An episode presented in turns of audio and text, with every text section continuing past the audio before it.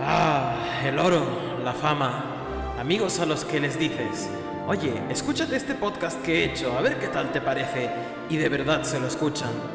Todo lo llegaron a tener los que en su día se autoproclamaron los reyes del podcast. Pero no fue un camino de rosas. Esta es la historia de cómo Jesús, un grumete que está leyendo One Piece por primera vez, navega junto a Dan, ávido lector de la serie, en busca de llegar a entender esta colosal obra y de echarse unas risas por el camino. Esto es Dos Piezas.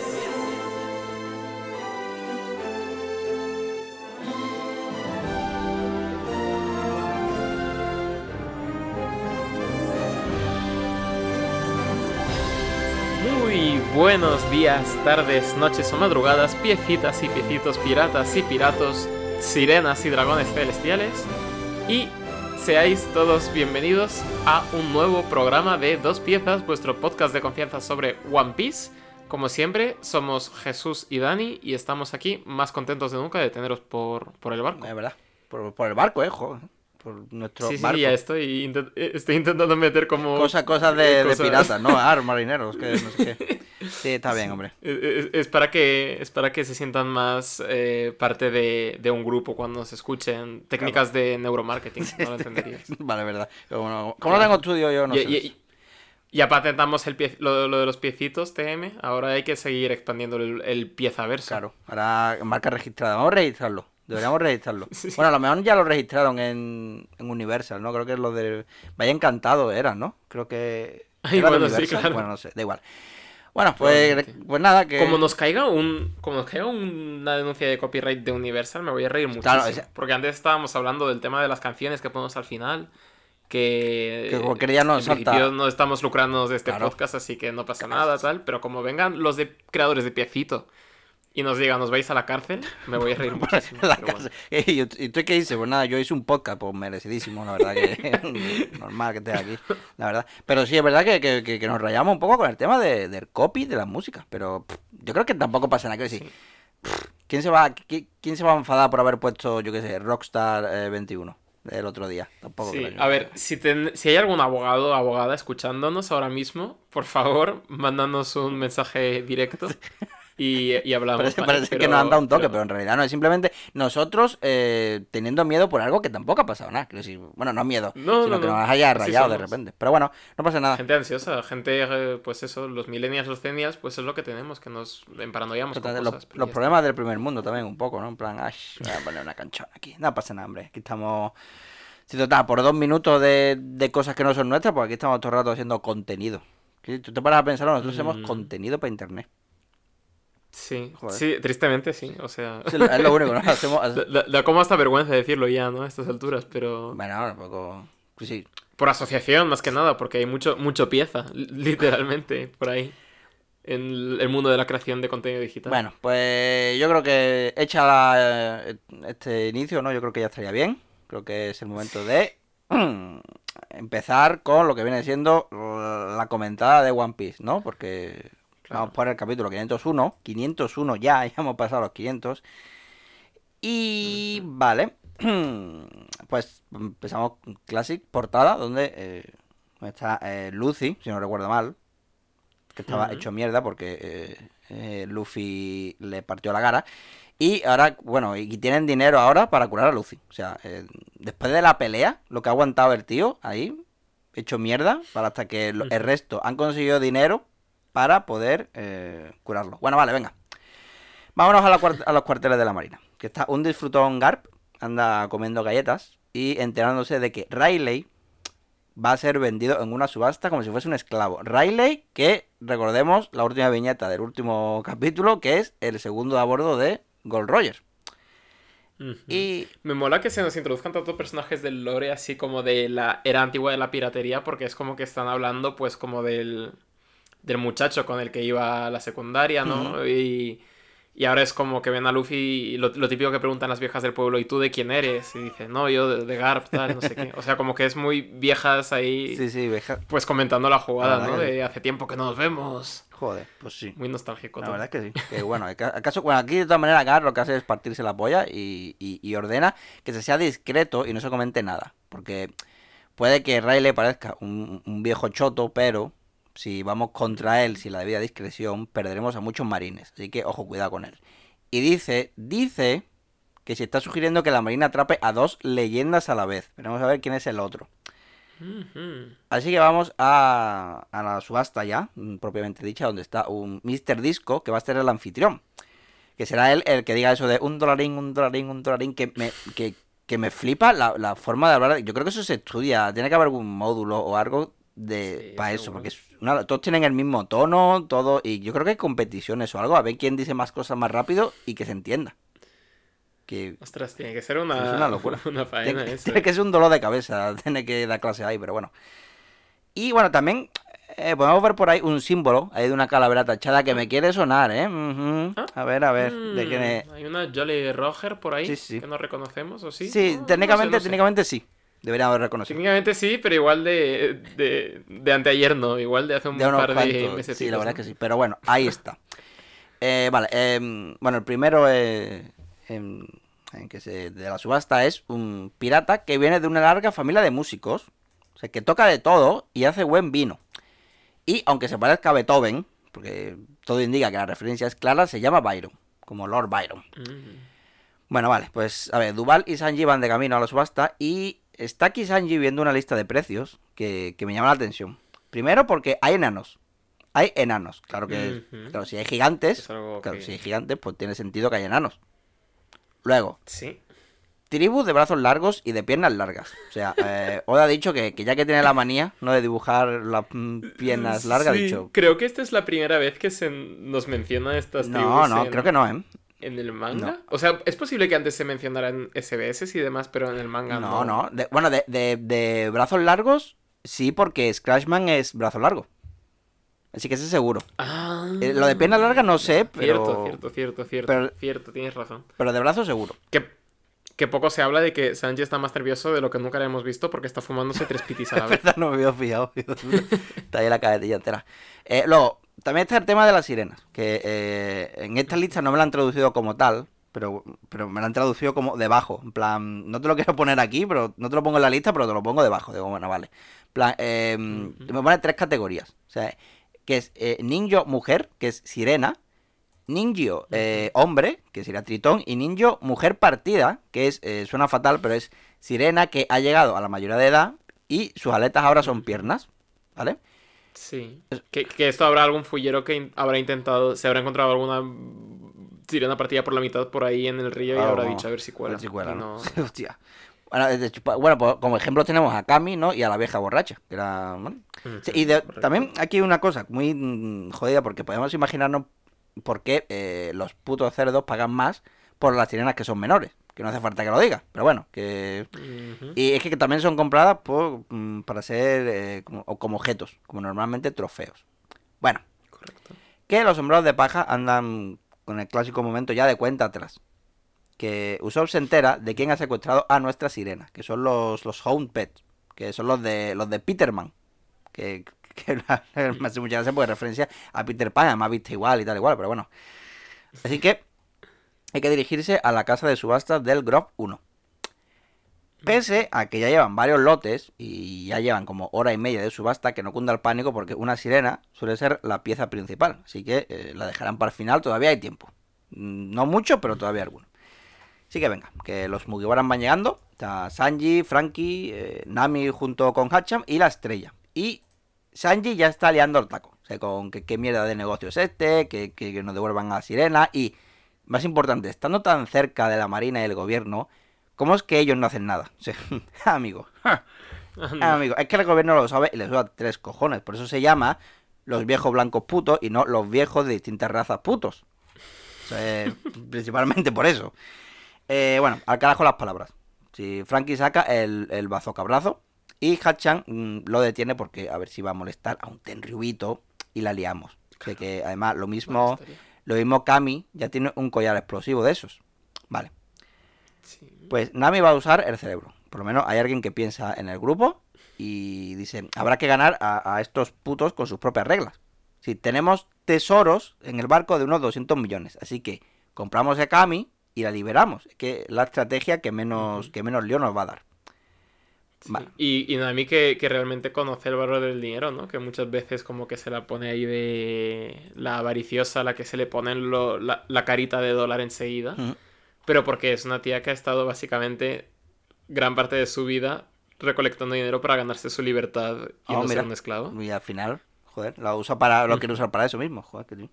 Sí, sí, sí. Que bueno, para, mm, para, como dicen las madres, ¿no? Ah, Guarda dinero por si pasa cualquier cosa. Pues al final, Nami. ¿no? claro, es previsora. O sea, muchas veces se la tacha de tacaña, pero sabe cuándo va a estar. Vale, los sombreros de paja entran y Kid comenta, ta- se los veis, dice, no veo al capitán. O sea, me gustaría ver en persona lo grande e idiota que puede llegar a ser. Bueno, ve, ve poniéndote cómodo que ya, que ya está en camino. Eh, bueno, en realidad faltan, bueno, tanto Luffy como Brook, Usopp, ¿no? Robin y bueno, y Zoro, que bueno, que, que- que ya sabemos que, que va a llegar de pura chiripa. A Zoro ni está ni se le espera. Igual aparece ahí con Garp tomándose las galletas, ¿eh? No, no lo descarto. Eh, vale, bueno, dejamos la subasta de momento porque tenemos noticias de última hora. Que por si la gente se preguntaba por qué había tan pocos marines en el archipiélago, es porque andan liados, porque la marina ha condenado a ejecución pública a Ace. A Ace, nuestro Ace, a nuestro muchachito Nuestro de fuego. nuestro Puchi. Exactamente, nuestro, el hermanísimo. O sea que, que se dice también que también está retando a Barba Blanca. O sea, parece que está pidiendo lo que viene siendo una guerra. Vale. Básicamente. Esa es la, la- la otra leyenda con la que iba ocupada la marina. Tiene pinta, tiene pinta de que será mismísimo Barba Blanca. Parece ser. Vale, pues pasamos ya al capítulo 502, donde el CP9 está, pues, bueno, está, eh, estos dos que no me acuerdo de los nombres, pero están echándose unos pitiglios, ¿no? Porque parece que han sacado mucha pasta haciendo malabares en la calle, porque, bueno, se han ido hasta de, hasta de compras. Sí, que le están haciendo mientras la cura al, al otro chaval, pues tampoco pueden hacer gran cosa. Pues habrá que aprovechar un Claro, poco que hace solete. Que hace buen tiempo, ¿no? Se hace 30 grados en noviembre, buen tiempo, bueno, eso... Yo diría que eso no es buen tiempo. Entiendo lo que quieres decir, pero yo creo que eso buen tiempo no es, pero bueno. Eh, Correcto. Que fíjate, el, el cameíto que la pava, la califa, lleva una camiseta de la marca de, Lo de estaba criminal, pensando. de la estrella de Lo estaba pensando, claro, porque veía que tiene forma de estrella, pero no sabía yo si era si eso era criminal, criminal, pero sí, sí. Que lo va, lo va a decir... Igual, igual es una, es una imitación de estas del chino, pero al menos el cri lo tiene. La otra mitad de la camiseta igual pone crimonal, ¿sabes? Bueno, y es una imitación barata. Pero bueno, la estrellita, o lo mejor la estrella, por otro lado no es una estrella, ¿no? Yo creo que se está de redondo. Claro, claro. Bueno, pues sigue la subasta, ¿no? Donde el plan es comprar a Cami, o sea, con los 200 millones, eh, que y así pues no tendrá que vivir como una esclava toda su vida. A ver qué pasa. De momento ha llegado eh, el tonto, el puto este, el, el. Que, a ver, es que aquí me pone que es Carlos Sei. Quiero decir, pero en realidad ese Mm. Sei es como mm, Carlos. Es. Claro, Carlos Chan, Carlos Sensei, lo típico, ¿no? Lo que se pone ahí como para darle. O, o sea, en, en to- en todas las traducciones. eh, bueno, de hecho, mi, otra de mis noticias es que fui a ver eh, One Piece Film Red Oh, mama. el otro día al cine. Y me gustó bastante. O sea, como que es puro fanservice. No, no hay tanto spoiler como decía la gente. Hay muchos spoilers. El único gran spoiler que hay es que Luffy tiene una nueva transformación que ya me la habéis enseñado por Twitter. Si no lo habéis enseñado 300 veces, no la he visto ninguna. Así que está bastante bien, no sé. Y las canciones son muy pegadizas. Ah. Las estoy escuchando un poco rollo placer culpable, pero tal. Pero el caso es que en un momento se menciona un Tenryubito. Incluso en la traducción oficial pues lo llaman San no sé qué o el Santo no sé qué. vale. Entonces el, el, San- el Charlos ST pues es San Carlos. Vale, pues, O San Carlos. Claro, yo que, eso, es que- me sale Carlos 6, supongo que todavía no estaría como, mm, eh, como- no habría salido en el anime ni nada, entonces no estaría, pero bueno. Vale, Carlos, vamos a llamarlo Carlos, ya está, tampoco no voy a poner. Vale, Ah, para mí santo poco, así que nada. Bueno, de hecho está dando mucho asco, como no, tratando como, como la mierda a un esclavo que ya no quiere y anunciando la casualidad que quiere una sirena en la subasta, ¿no? A ver si a ver si cae alguna. O sea que la trama se complica. Porque igual compramos a Kami, pero este tío fijo que no lo acepta y veremos a ver si no nos la lía él a nosotros.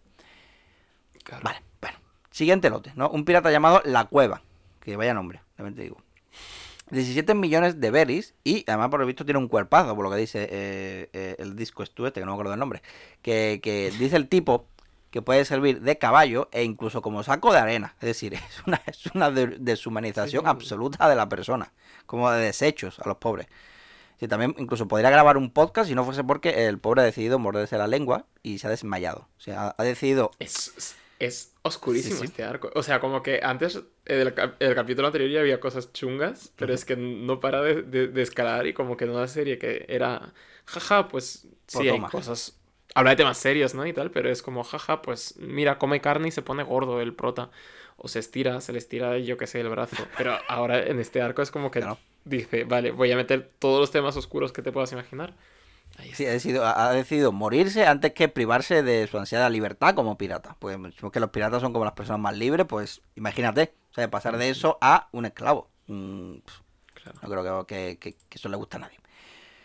Tampoco creo que se esmerara mucho en su carrera de pirata porque tiene la Jolly Roger más básica que te Sí, puedas y además hacer. 17 millones, es decir, tampoco...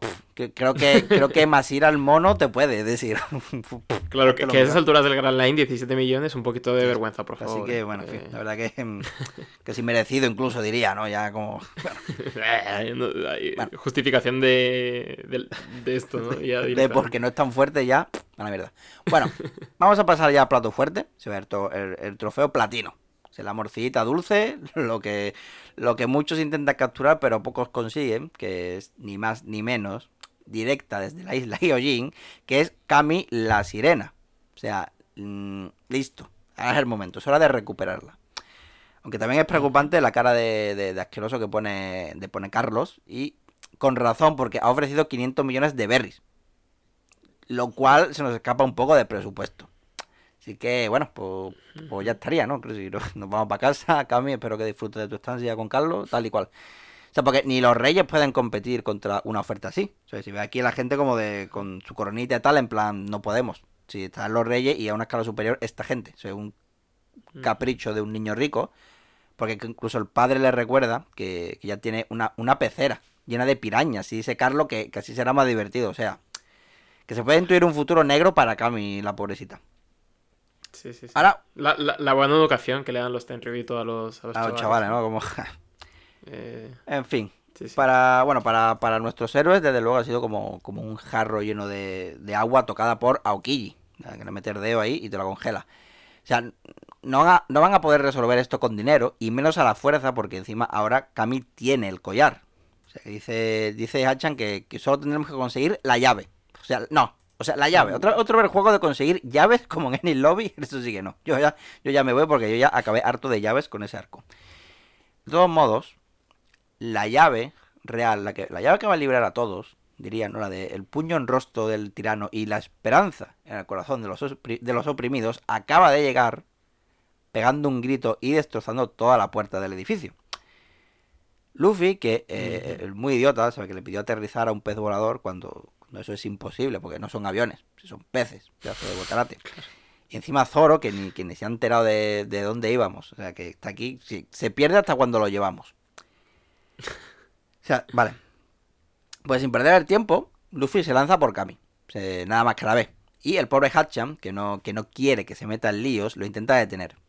Pero como es difícil detener a Luffy, se ve obligado a sacar los otros brazos que tiene, ¿sabes? Descubriéndose como un Gyojin. Con grito de señora de peli de terror incluido. Que bueno, en fin, pues vaya, va- vaya a ver en general se ha metido el pobre, ¿no? Que se le escapa a Luffy y encima ahora tiene que aguantar a un montón de hijos de puta, señalándole con el dedo, diciendo que, que, que- que asco, que miedo, que es un monstruo fuera de aquí, etcétera, etcétera. Sí, sí. Le va a caer la del Eso- eso, eso- eso que no saben que, que tiene un restaurante de takoyaki, o sea, imagínate. Claro, claro. Que es un traidor a la clase, pero bueno. De todos modos, espero que, bueno, espero que alguien le parte la cara a todos. Una, una hostia simbólica al menos. Vea, No, no creo. En esta serie no Nah, creo. bueno, ve- veamos quién ha comprado papeletas para ello. Quizá, quizá el cara mierda de Carlos, que le acaba de pegar un tiro a Hatcham. A ver. O sea, todas y cada una de las viñetas de Luffy ahora, tras el disparo, tiene una, una mirada de odio asesino que no puede con ella. Y, con razón. O sea, y, lo, y lo mismo con Zoro. Sí. Si te fijas, todos. o sea, el- el Luffy tiene como las rayitas estas. Y de resto de, de sombrero de paja, el siguiente que lo tiene también es Zoro. Como, mm, si no lo hace él, lo hago yo, que después lo dice. Y la, y, y la primera en, en dar la voz de alarma es Nami, que, que recordemos que con Hachi tiene su, su historia pasada, ¿no? De todas formas. Sí. Pero mm, como que sabe que la humanidad está por encima. La humanidad no en mayúsculas, sino en minúsculas, ¿no? El ayudarnos los unos a los otros ante estas barbaridades. Y más cosas, y que no, no, no la vemos, pero nos podemos imaginar que ya tiene eh, Luffy la vena hinchada del brazo. O sea, ya, ya sabemos lo que eso significa. Sí, aún así, Hachan intenta detenerlo, porque sabe lo que puede ocurrir y, y que las consecuencias de ello pueden ser fatales. O sea, toda, toda la escena es increíble porque puedes sentirlo todo. O sea, sientes el odio de Luffy. O sea, la pena de Hatchan, porque, porque él cree que se lo merece, ¿sabe? Que, que, que- que es un, que como es un pirata, que siempre la lía, que estorba, que lo siente, etcétera, etcétera. Y luego la satisfacción al pasar la página, encontrar el regalo en forma de página doble, donde, mira, sin estirar el brazo ni nada, ¿eh? no hace falta. O sea, Luffy Eso es lo bueno. Sí, Luffy le ha metido tremenda castaña al al cara mierda de Carlos. Es que es algo que, que iba a ocurrir tarde o temprano. O sea, porque para Luffy sabemos que ser un pirata equivale a ser un hombre libre. Y no puede estar de brazos cruzados mientras ocurren mm, estas cosas, ta- tales tropelías delante de él. Y tantas injusticias. O sea, Luffy, Luffy ha venido a comer carne y a meter hostias y, y ya se ha terminado la carne. O sea, que solo queda meter la hostia. Y... Oh, Dios. Muy bien, ¿eh? La, la han Qué buena hostia. la ha reventado la Es burbuja, que- además, ¿eh? Plan, pum. Sí, sí, sí. En plan, mira que ha habido buenas hostias en la serie, rollo. Si, a- si en algo no. Si en algo destaca, Oda. Igual combates enteros no, pero hostias. sabe dibujar hostias. Pero- Y, y ha habido hostias muy satisfactorias y con muy, muy, bien, muy bien ejecutadas en la serie. Pero es que creo que esto es el cenit. O sea, esto, esto es de colgarse en la pared y decir, mira qué, qué, qué hostia tan limpia. A mano, a puño cerrado. De las de no estira de brazo, que esas son las justicieras. Luffy cuando va en serio no estira de brazo. Y lleva desde el principio sin hacerlo. Eh, de hecho, la primera hostia justiciera que metió en serio fue a... mm, A este, al... Yo recuerdo- Al tonto yo este, al del pelito... yo recuerdo una cocodrilo, pero creo que ese tenía otro significado que no fuera justiciera. Sino rollo, no es lo que parece, no es tan fuerte. Pero no recuerdo cuál. Sí, pero la, la- la primera, la primera, digo, la de Leñe. Helmepo. El- oh, vale. En Romance Down. Que le mete una hostia cogiéndole de la solapa y también sin estirar de brazo. Y también se le marca la venita y todo. O sea que ha depurado esa técnica durante muchos, muchos meses. y además que... hasta poder culminar aquí. Y es que además me parece eso ejecutado a la perfección, pero como me has dicho ya en la segunda mitad de este capítulo, la tensión está, vamos, como nunca ha estado, porque nunca hemos tenido tan claras las consecuencias de una hostia. Sí, y además que Oda, Yoda sabe que sabemos eso, porque lleva todo el rato preparando el terreno. O sea, en plan, mira, le hemos dicho a Luffy que no pegue, guiño, guiño. Hemos puesto personajes que son claramente hostiables, guiño, guiño. Sabemos que Luffy no puede seguir ningún plan, guiño, guiño. Vamos a ver qué pasa si juntamos a estos dos personajes. Así que ya está, ponte Claro. a, disfrutar del viaje. Venga, aquí tienes la, la página doble, mira qué bonita. Y además que sabemos, es decir, básicamente, yo que sé, cuando le mete una hostia a Enel, pues Enel es un tío que se autoproclama Dios, que sí que es muy poderoso, lanza rayitos que no matan a nadie, pero los lanza. Em, entonces no tenemos ningún sentido de la escala, pero aquí nos dicen, no, aquí van a venir no sé cuántos buques de guerra, que es a lo que te enfrentaste en Ines Lobby, y un almirante, que es a lo que te enfrentaste en después de lo de Foxy, que es lo que casi os mata, solo un señor de esos. Pues ahora va a venir otro. Y, y todo el mundo lo sabe, Luffy lo sabe, y aún así da la hostia. Es, oh, es tan, es tan buena. Está, es tan bonita, es para Bueno. marcarla, ¿no? para ponértela ahí. en- eh, Sí, la primera vez que la leí, o sea, tuve que parar de leer, me puse nervioso y di unas cuantas vueltas a la casa y luego ya me senté y dije, vale, vuelvo a leer. Pero bueno, en fin, Pues sí, hombre. que me vuelvo loco. Pues sí, todo, todo bonito. Eh, Nos vamos a, y bueno, no, no- de una hostia nos vamos al tomo cua- 52, ¿eh? Al sí, 52 sí, ya. sí. ¿eh? No- Nos ha metido una hostia tan grande eh, que nos ha, nos ha cambiado de tomo y todo. Em, sí, el tomo 52 en el que vemos a toda nuestra tripulación súper feliz, pues tomándose unas cervezas, Chopper haciendo su clásico movimiento de... Bueno, su clásico... Esto que le gusta de ponerle palillos en la nariz y no sé qué. Y la tripulación está súper contenta y súper bien, así que yo imagino que en este volumen es cuando ya se va a resolver todo. Claro, Y nos vamos a ir para el nuevo mundo súper contentos con Riley y nos vamos a ir de cerveza. Que estoy convencido de ello. Eh, ¿Cómo de tocha ha sido esta hostia? Pues tan tocha que las tres primeras páginas del siguiente capítulo son todo de puras reacciones.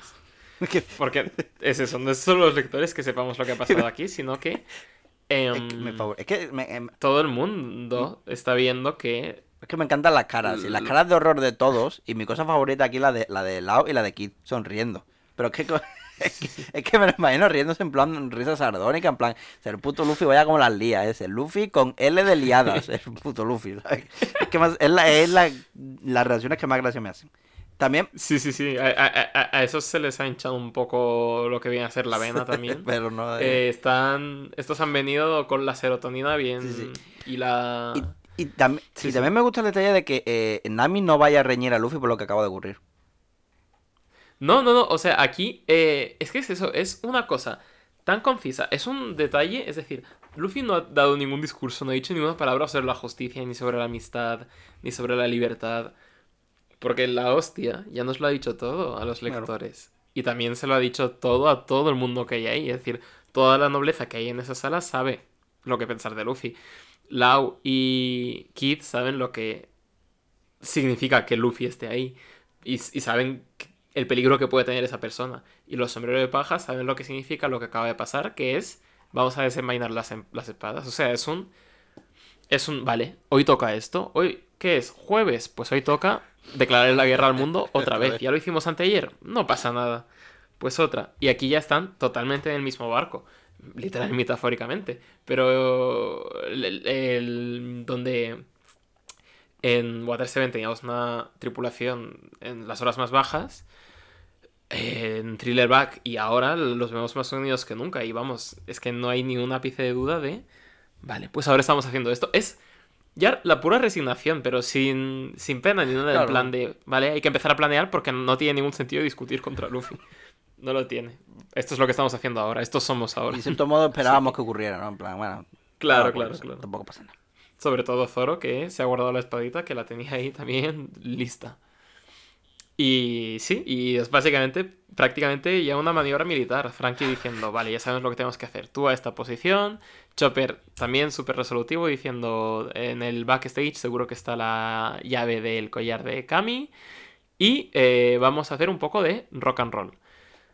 Si no nos detiene el padre de, de Carlos, eh, que es este, este otro tonto lava, que, que bueno, que in- incluso apunta a Luffy con un rifle, que Sanji se carga de una patada, que no hacía ni falta porque a Luffy no le afectan los rifles, pero Sanji también tenía ganas de un poco de acción, así que empiezan ya los sombreros de paja sin ningún tipo de vergüenza a pelearse contra los nobles mundiales, a cortar eh, lanzas por la mitad de guardias y... se está liando la de Dios, básicamente. En esta isla en la que estaba sucediendo una apacible subasta de humanos un domingo cualquiera, tú, pues de repente se ha desatado el caos, ¿no? Sí. Eh, O sea, la gente que había traído aquí sus familias y todo a, a- a- a la subasta de seres humanos, A la, suba- pues han tenido que salir... a la subasta de los domingos, Cor- ¿no? En lugar de la misa de los domingos, la subasta de los domingos. Claro, claro. Pues viene un buque de guerra y viene un almirante, que veremos si es Aokiji, que ya le conocemos y sabemos que es una persona bastante mortífera, o quién es. Eh, pero bueno, Zoro libera a Kami y eh, llega más refuerzos todavía porque Brook y Robin y Usopp han llegado por fin, que venían también en peces voladores. Solo que algunos pues llegan de forma más elegante que otros, siendo Brook eh, debido a su poco peso y Nico Robin debido a su nueva habilidad guapísima de generar alas.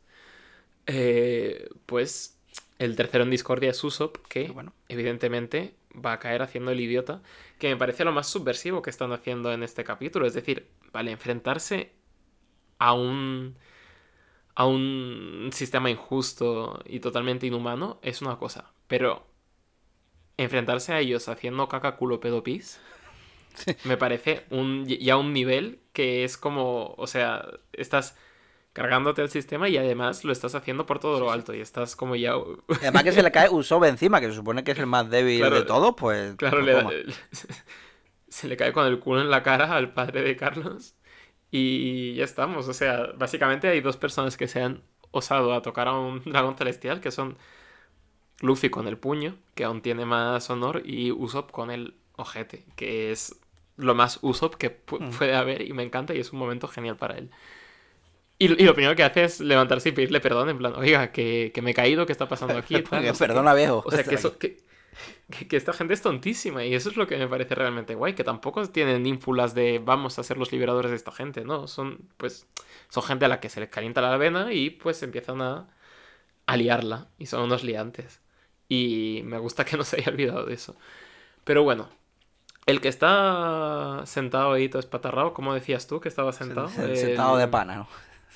Sentado de pana es Lau, que este, este señor que lleva esta ropa tan anacrónica, que lleva un chándal del, del H&M, que parece que, que parece que lleva merchandising de One Piece, de ropa, em, pues le dice a Luffy que los marines ya han rodeado la casa de apuestas y que no tiene sentido tampoco pues salir por patas porque ya estamos totalmente rodeados. No sé a por quién venían, pero mira, les has dado eh, el botín que querían porque golpear a un Tenryubito, aparte de ser muy satisfactorio, pues es algo muy jugoso porque, coño, moviliza a toda la marina que haya por los alrededores. Está bien para tenerlos, bueno, para que- todos en un sitio, ¿no? En plan, vale, queremos que vayan todos para allá, le pegamos una hostia a esto y nos vamos. Y ya sabemos que van a estar ahí. Sí, y bueno, Luffy está sorprendido no por eh, nada de lo que esté pasando, sino porque haya un oso, que es el, el segundo de a bordo de la banda de Lau, que es un pirata también, que eso a Luffy le flipa. Y estoy seguro de que le pediría un- que se uniera a su tripulación si no fuera porque ya tiene capitán. A, a, a Beppo, que es un oso con un, con un mono de color Sí, butano. claro, como un traje de presidiario. Sí, sí, sí. Eh, pero bueno. La otra eh, es que no, no se paran, no, no se cansan de ser unos miserables, los dragones celestiales nunca, es como su mayor fetiche. Así que la tipa, la hermana de Carlos, pues dice, ya que nos habéis tocado las burbujas, pues vamos a matar a esta sirena y ya está, y os jodéis y no la... y no la... y no la rescatáis. Y los sombreros de paja van a atacarla. Pero no hace falta, porque la tía pues se desmaya. Pues supongo porque, porque levantar una pistola ha sido demasiado peso, porque no ha hecho nada en su vida. Y le, y le cuesta a la señora. O, o porque hay algún viejo puto. mm, un viejo blanco puto, pero que no es, de, no es de los viejos blancos putos canónicos y es puto por otros motivos, que no es por... Vamos a tener que poner, vamos a tener que poner explícito en este, en este audio. Sí. Porque vale, ya está. está. Y ya la última vez que decimos la P, la única P palabra que se va a pronunciar es pirata Bueno, a partir yo de no ahora. prometo nada. Y, y el gigantón que está acompañándole a Riley le dice, a ver, sé lo que te tramas. Y, y Riley le dice, sí, hombre, si yo he venido aquí a pasar el día, a ver si me compran. Y al que me compra, pues le, pues le estafo también y ya está. Y así se pasa los días, bebiendo de la petaca. Pues un jubilado. Exactamente, un qué sé.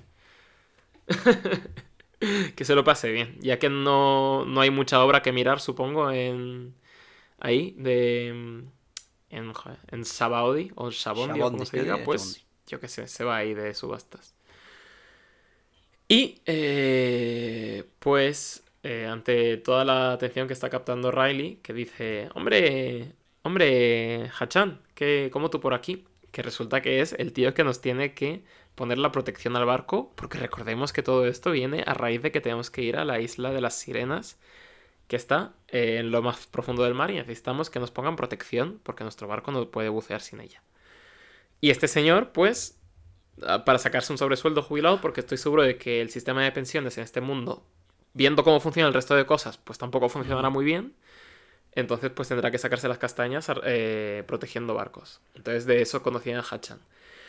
Y, eh, pues tras ver la situación de que ya se ha metido en problemas como siempre, dice, bueno, pues no tengo más remedio que con una sola mirada penetrante desmayar a toda la gente que hay presente en esta sala.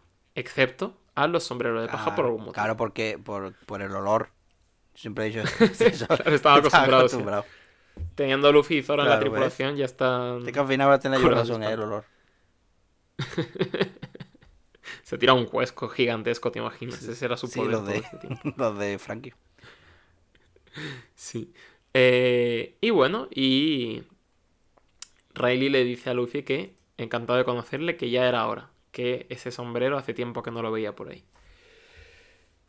Y con eso nos vamos al capítulo 504 ya, en el que el CP9 se lo sigue pasando genial en, este, en esta especie de lugar parisino, mientras su, su jefe pues se cura. Eh, mientras tanto, no es tan apacible la imagen que hay en Sabondi, ya que está todo el mundo largándose como pueda, eh, del peligro inminente de que va a venir un buque de guerra, de que va a venir un maldito almirante.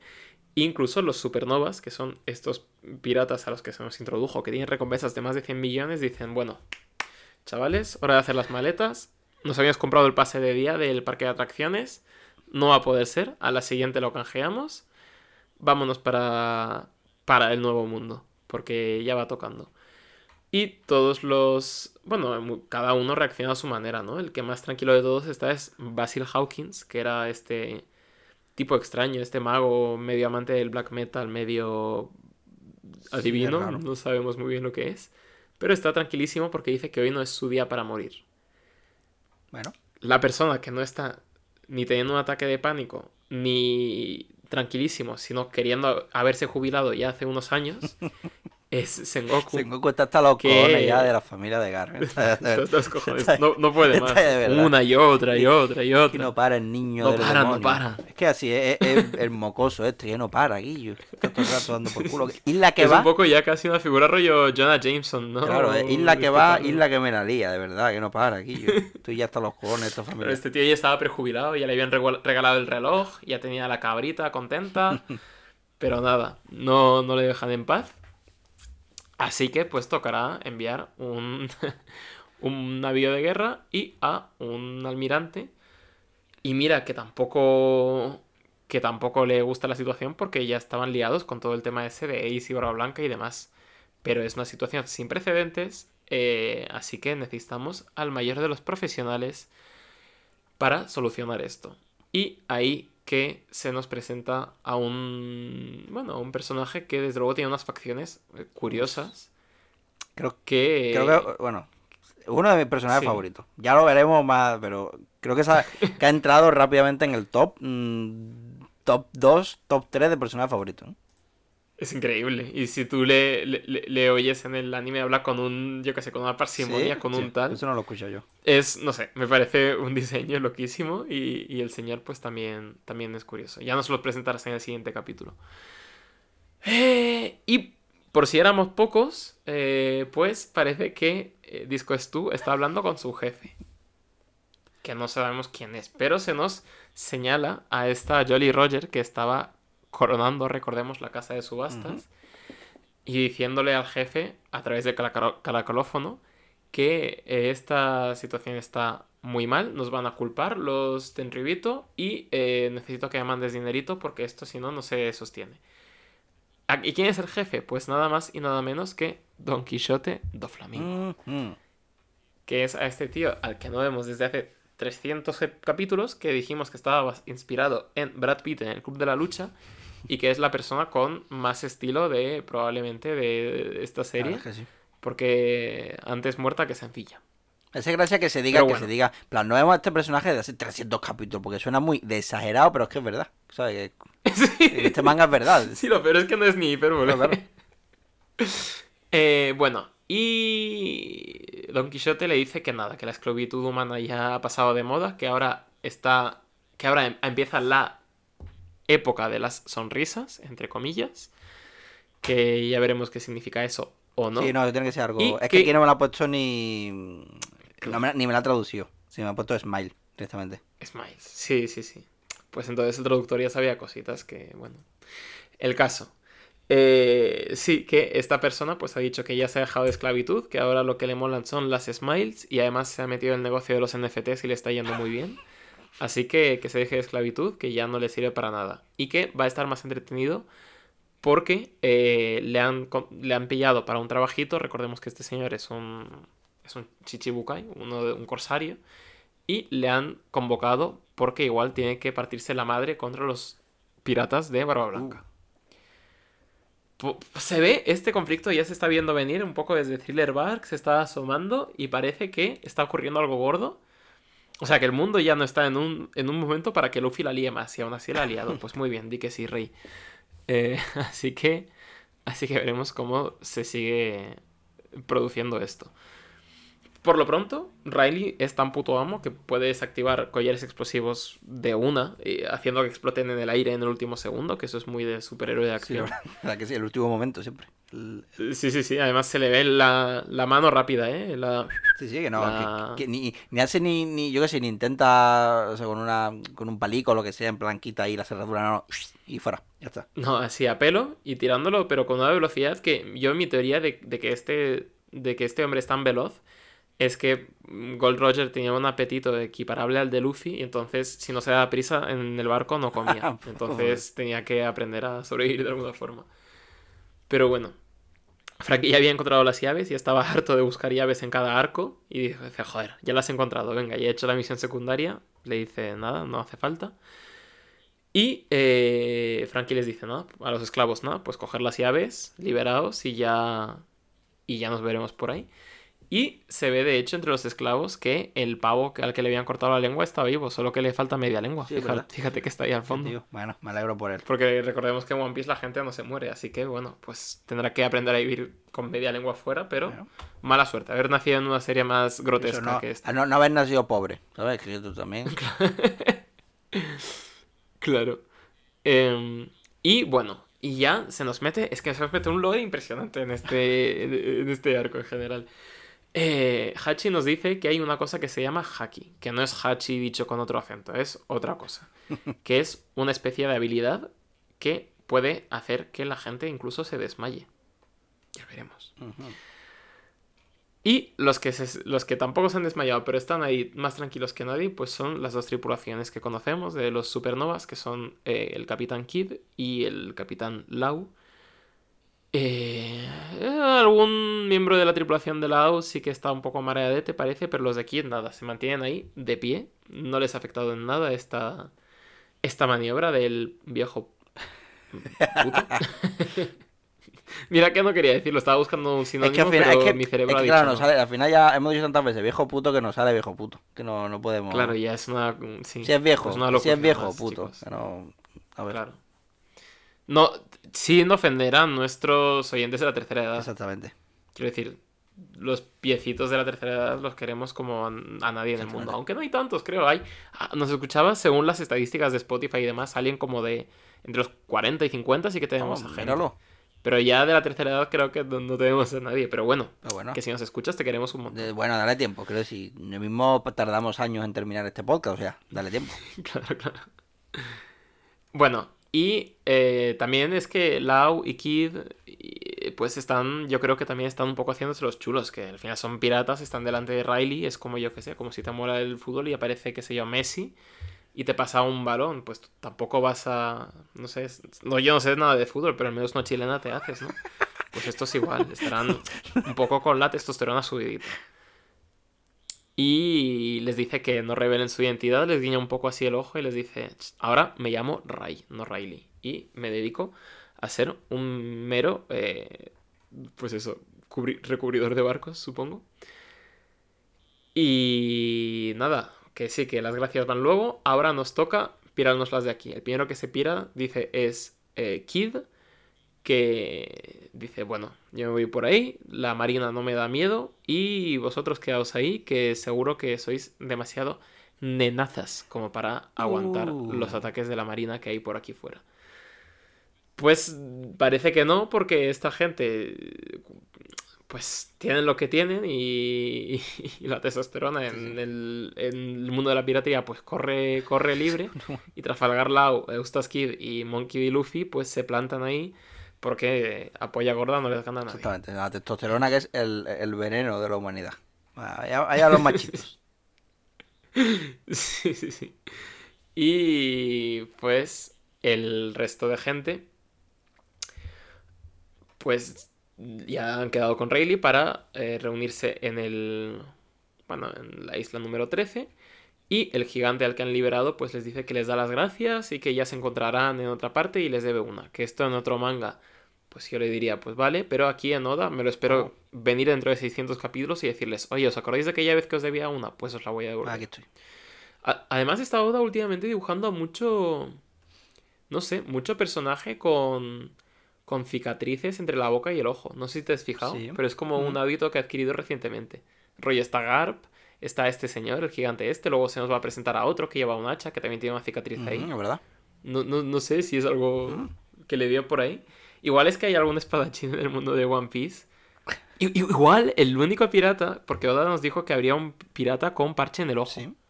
Que no, hay, no había ninguna todavía. Igual hay uno. Y ese tío, pues, como venganza, va clavándole espadas en el ojo al resto de gente. Pero se la clava justo entre el ojo y la boca para seguir siendo el único que está tuerto en este mundo, porque es su sello distintivo. Podría ser. Me vale. Además me, No me- me cuadra. Ya, veremos las páginas negras de eso, pero, pero a mí me cuadra bastante.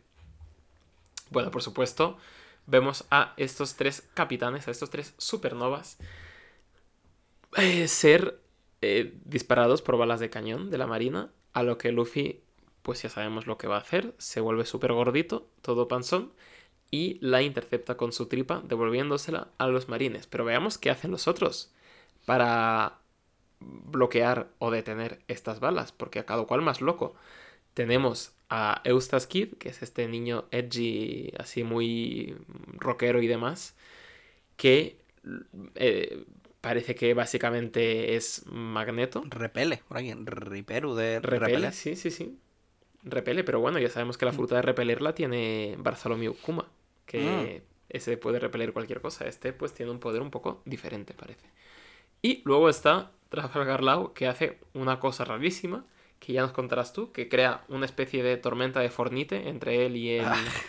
y el marine, y empieza a hacer y deshacer cosas a su antojo. Le, le cambia la cabeza al marine por la bola de cañón de, de sitio, las teletransporta una y la otra, y la bola de cañón explota.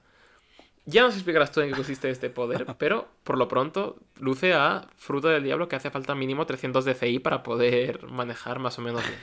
Pero bueno, efectivamente los tres son usuarios de frutas del diablo porque a estas alturas han llegado, no por sus caras bonitas, sino porque son máquinas de matar. Así Maquinotes. que ya, ya nos dices qué, Vale, qué pasa. pues vámonos para el capítulo 505 que se llama Oso, que Oso es Oso al revés, si, si os fijáis. Y bueno, en- ah, vale, en la portada, pues Lucy se despertó ya, ¿no? Y, y ahora supongo que peligra todo el personal, ¿no? Del hospital, ahí, porque probablemente los mata a todos o algo así. Bueno, Claro, sí. pues nada, pues bueno han montado estos, ¿no? En un momento. ¿no? Van, van a necesitar algo más que simples marines para acabar con ellos. Bueno, de hecho, y tanto, porque solo tienen que esperar hasta que vuelva Kizaru. Aunque no parece que, que estos vayan a estar por la labor de esperar mucho. Porque Lau hace eso, lo de las suyas con sus poderes, que parece que, que, que creo que solo actúa dentro de la cúpula, ¿no? Se- Sí, sí, como, sí. que, como que corta cosas. Es, es como... eh, O sea, básicamente el tío lo que hace es una cúpula dentro de la cual tiene el control Absoluto, total claro. de todo lo que ocurra dentro Claro. de ella y puede mover cosas a su Claro, es Boogie, pero mm, al contrario, ¿no? Es decir, Sí, Cada guay, una pelea de, de este contra Boogie. Es como. que lo de Boogie se está cortando, es Lau, ¿cómo lo está haciendo? En plan, bueno, pues eso. eso sí que es una pelea de 300 de FI, Sí, rollo... De perderse, de no saber qué coño está pasando, la verdad. Sí. Bueno, Luffy también. Bueno, eh, que sí, estaría, eh, Luffy tiene que. También porque tiene que impresionar, ¿no? Eh, ser. eh, ser un marine, ¿no? En tu primerito día y que te toque enfrentarte a un pibe que de buena primera saca un brazo gigantesco. Y, y lo mismo para el poder de Kid, que parece una viñeta súper guapa esta, la de que tiene todo un montón de cosas metálicas. Sí, que entiendo que lo que es es atraer el metal. Atraer o no, es el hombre. que- Es, es lo que tú has dicho, es magneto. Que sí, es, es magneto, Sí, sí. yo creo, básicamente. es- Pero me, me sí, gusta mucho como la viñeta esta con todas las cosas Está ahí. guapísimo, Es muy, muy rollo Akira, ¿no? Sí, sí, me flipa. Bueno, pues eh, salen las respectivas bandas de, de estos tres tunantes. Y como parece que la, que la marina anda loca y que improvisa, pues Kid va a cargar con todo y a largarse. Y que la próxima vez que se encuentre con Luffy no será tan buena gente. A lo que Luffy... Porque sabemos que, que el Kid este también es un, es un pieza de Sí, sí. cuidado, ¿eh? Que decían que iba a ir matando a gente por ahí, que tiene más recompensa que Luffy, recordemos. O sea, y claro, y más recompensa porque eso, porque era malo. Porque técnicamente es malo. Sí, Ya. sí, sí. No, no es solo porque sea peligroso para la estabilidad mundial, sino que encima es malo. Bueno, y bueno, a lo que Luffy responde, que, que le suda a los cojones, que, que él va a ser quien encuentre el One Piece. Lo cual Mm. llama la atención a Lau y a Kid. De hecho, tanto a que Kid se, se despista y tiene que llegar Killer, el de su tripulación, para salvarle el culo. O sea, ya vemos. Ya vemos aquí la diferencia entre los piratas que nos encontramos en Haya y los de Shabondi. O sea, como bien señala aquí, o sea, decías eso del One Piece en todo el camino que llega hasta aquí y la gente se habría reído. Pero ya en este punto, y, y más adelante, si te encuentras a gente que dice ese tipo de cosas, es porque o estás convencido de ello, o tiene una determinación del copón, o es un puto loco. O las tres cosas, como es el caso de Luffy. O sea, o sea que todos los supernovas de aquí habrían conseguido llegar a Skypiea. O al menos lo habrían Ujú. intentado con todas sus fuerzas. Es la conclusión que saco yo de aquí. Correcto. Bueno, vamos a, vemos a, hemos visto a uno de, de Kit, ¿no? De dar leña, pues vamos a ver a uno de Lau, que es el Osete. Este que es un poco, bueno, el Sanji de la tripulación, ¿no? Que va pegando pataditas. Sí, va pegando Sí, pataditas. creo que el Sanji también se ha puesto un poco celoso porque también se ha, pu- se ha apuntado a dar pataditas. y llega Duval, el Duval el guapo, con, lo- con los suyos para echar una manita. Y la manita se la echa a Robin a los marines para que apunten con, su, con sus armas al nuevo guapo. Además, y además riéndose y todo. Bueno, como bien señala Usopp, el respawn de los marines está a pleno rendimiento y no hay manera de acabar con todos. Y Nami dice que no, sujétame el cubata. Y de tremendo rayo se despacha a todos los marines que venían, que venían persiguiendo. Por otro lado. Lau ha liberado al grandote esclavo, del que venía con los primeros Tenryubitos, que resulta ser un capitán pirata llamado eh, Jim Bart. Y él, pues, acepta gustosamente. Y en otro lado, mm, Kid y los suyos se han encontrado con ni más ni menos con Bartolomeo Kuma, ya el que faltaba, el, el Chichibukai. Bueno, Sí, sí, éramos pocos y perdió la abuela, ¿eh? Aquí ya no cae más gente en isla. Exactamente. Bueno, vale, vámonos al capítulo 506, que bueno, que ya le han dado de alta a Lucy, eh, supongo que ahora los matará a todos. Venga. Bueno, a ver. Sí, con lo que le gusta. Vamos a ir, espérate, porque. Vamos a ir despachando esto rápido porque el capítulo este trae chicha. De hecho, que además se llama Roger y Riley. O sea que, a ver, Anda, a ver, se vienen cositas. se viene. O sea, el, oso este, ¿no? Que se llama Beppo. Y es fácilmente manipulable por lo visto. O sea, a mí me cae, a mí me cae bien. Me parece guay, así que por favor, Sí, sí, a mí, a mí me parece increíble. no se metan con Eh, él, por es- favor, que me, me cae muy bien. Es todo lo puro Pero que claro, a mí me preguntáis si es un usuario de fruta furro o qué. Pues, ¿cómo es que habla? Si nosotros tenemos un Eh, reno claro, y o un sea- esqueleto, pero todo es por fruta. O, o sea, yo tengo entendido, no, quiero hacer grandes spoilers sobre el personaje de Beppo, que todo el mundo sabemos que es el mismísimo One Piece, pero tengo entendido que esta persona es un oso, o sea, es un oso. Sí, a ver, a yo por las pistas que me ha dado Oda, creo que sí que es un oso. No, o bueno, Sí, o sea, pero, es un, pero hay gente que luce como animales y son Mm. personas, pero este no, este es un oso. ¿Por qué habla? Pues a lo mejor será como, como la. mm, No lo sé y a estas alturas me da miedo preguntar. No, será Porque seguro que, como la, seguro que lo como la estrella, ¿no? Yo creo que ten- se ha explicado indirectamente, ¿no? Lo de la estrella. Que dijo Sí, que en plan se creía que era humano y, y habló. Pero pues este es lo mismo, ¿no? Se creía que era otra cosa y dijo, pues, pues vale, pues. me- Pero se ve que lo de la estrella lo estuve mirando y, y también es un juego de palabras que nos perdimos. ¿Mm? Porque se ve que em, en japonés humano es hito y estrella es hitode. Ah.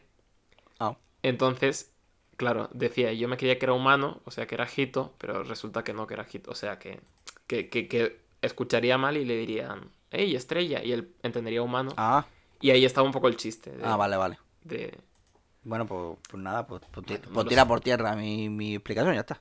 Se, se acabó. Nos vamos, venga. Eh, Lau y, Venga, y- lo siguiente. y su tripulación, ¿no? Que se llegan. Que llegan a donde Kid. Que recordemos que se ha encontrado con. Kuma.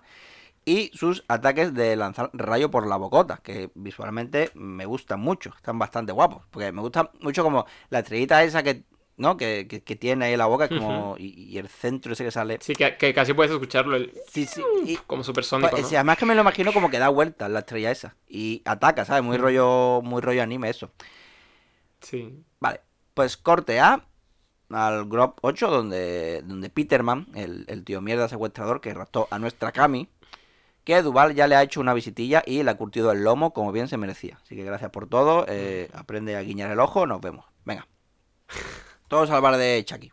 Que Chopper le ponga Venga. unas tiritas a Hatcham y que Riley suelte el dato. Que, bueno, ya lo sabíamos, pero que, que, fue el segundo de a bordo de Gold Roger, el rey de los piratas. Por lo visto, el Robin ya lo sabía. Robin es la que va más al día de One Piece. O sea, y, y disfruta de estos momentos donde se suelta lore y spoiler y ver las caras que, de reacción de la gente, ¿no? Esta es la, la que ve los vídeos, esta en plan, viendo el trailer de no sé qué reacción o viendo el capítulo de no sé qué reacciones y la gente pues se flipa. Más datos importantes. Sí, que Bruce recuerda haber oído sobre el nombre de Gold Roger, pero como novato. Claro, de que era un novato que había por Ojo. ahí, ¿no? O sea, yo no, no había caído en eso, de que, claro, la cronología del mundo para este señor. Exactamente. O sea, este señor no sabe que hay una nueva era de la piratería ahora mismo. Alguien tiene que Este tiene avisarle que de que está muerto ya, Roger. Alguien tiene que comentar cómo, cómo está la cosa. O sea, que, que Bruce es el que más tiene que ponerse al día. Junto, Claro, o sea, junto con Robin, es normal que no le hayan puesto las rayas estas en la viñeta de sorpresa detrás. Porque, claro, Claro. porque Bruce no tiene contexto para sorprenderse. O sea, o sea si, si hicieran un podcast de, de dos piezas, pues Robin sería la que va un poco al día, ¿no? Y Brooke sería el que está leyendo todo por primera vez. exactamente. O sea, y tampoco, tampoco sorprende a Zoro por algo, porque que Zoro es el hombre hierático. O sea, aunque, aunque pregunta cómo es posible que Hatchan se codee con el segundo de Gold Roger.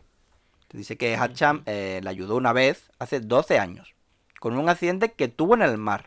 Hmm. O sea, cuando, cuando hay un número de años tan concreto, vamos a ver, ¿eh? Que, ojo. Vamos a ver si se huele la, ti- la tinta extra que tuvieron que imprimir para ver, ese bueno, volumen. veremos a ver. Y bueno, se hicieron buenos amigos hasta que se unió a los Piratas del Sol, Seo Hatchan. Vale. La ejecución de Roger, que fue hace 22 años y Sanji tenía entendido que toda la tripulación fue capturada. ¿Cómo es posible que este viejo aquí aún tenga la cabeza sobre sus hombros? Bueno, a ver, más cosas. Y es que la tripulación no fue capturada. O sea, que Roger se entregó. Pues otro, otro girito, ¿no? O sea, la, la prensa mm, comprada por los grandes poderes adornó la historia, probablemente.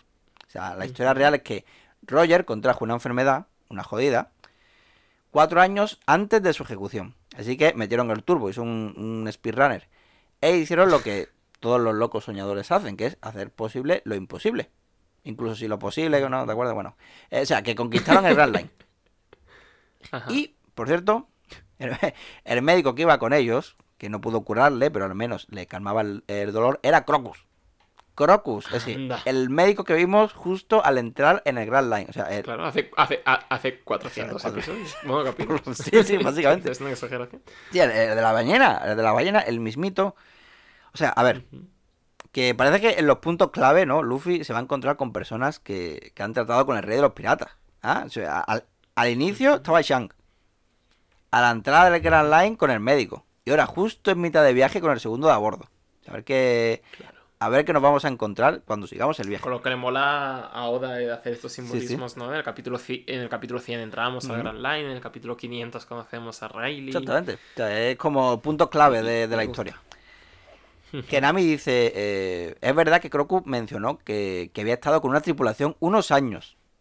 O sea, aquí es Oda otra vez diciéndote, oye, por si no os habéis dado cuenta aún, por si, porque el tema de la ballena y todo, pero si releéis, descubriréis cosas guapas, así que compradme los tomos, que ya veréis qué guay. Como, es como, mm, como tesoros. O sea, Oda, Oda va dejando tesoros a lo largo del camino. Va dejando, Claro, sí, cositas. que, que además que tiene sentido, porque un tema que ya hemos hablado, donde un tesoro en One Piece puede ser algo valioso para una persona, alguien que relee, o algo que no tiene valor, sea, alguien que lee por primera vez. Entonces, para mí, los tesoros de Oda son estos detalles. Sí, y, a mí me mola mucho la, la frase también que dice Riley de cuando se murió Roger, que dice, menudo, menudo viejo más, más, más puto, ¿no? Nu- Nunca, nunca me he reído, he llorado y he bebido tanto como entonces. Eh, porque él fue mi capitán y vivió una vida magnífica, que aquí aún resuena este famoso monólogo, ¿no? Del doctor Irulu, Mm, ¿Verdad? de... Lo va a decir, de, que la gente eh, es- muere cuando es olvidada, ¿no?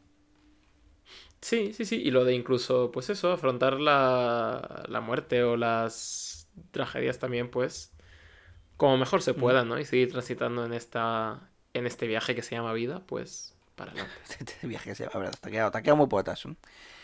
Sí, lo siento. Bueno, eh, el caso, eh, capítulo 104, primera página, segunda viñeta. Ahí tenéis, ahí os dejo el mapa para el tesoro este que dejó Oda. Bueno, Riley se alegra de que Kroku esté bien, no que era, que era un máquina ese médico, no que solo estuvo en la tripulación tres años, pero que era uno de ellos, sin duda. Sigamos. ¿Qué pasó después de conquistar el Grand Line? Pues que todo el mundo le llamó Rey de los Piratas. Vamos, le, le duró el título un año así, pero Roger, eso, eso lo hacía feliz. Siempre lo, porque siempre lo hacía todo a lo grande, ¿no? Destacar sobre los demás en fiestas y en peleas. O sea, siempre parecía estar divirtiéndose. Es como, claro, como era un D. Yo yo oficialmente cambio Domínguez por disfrutón. Oficialmente. La D es disfrutón. Como que disfrutó Luffy, ¿eh? No pegan. Sí, sí. No, ni tan mal.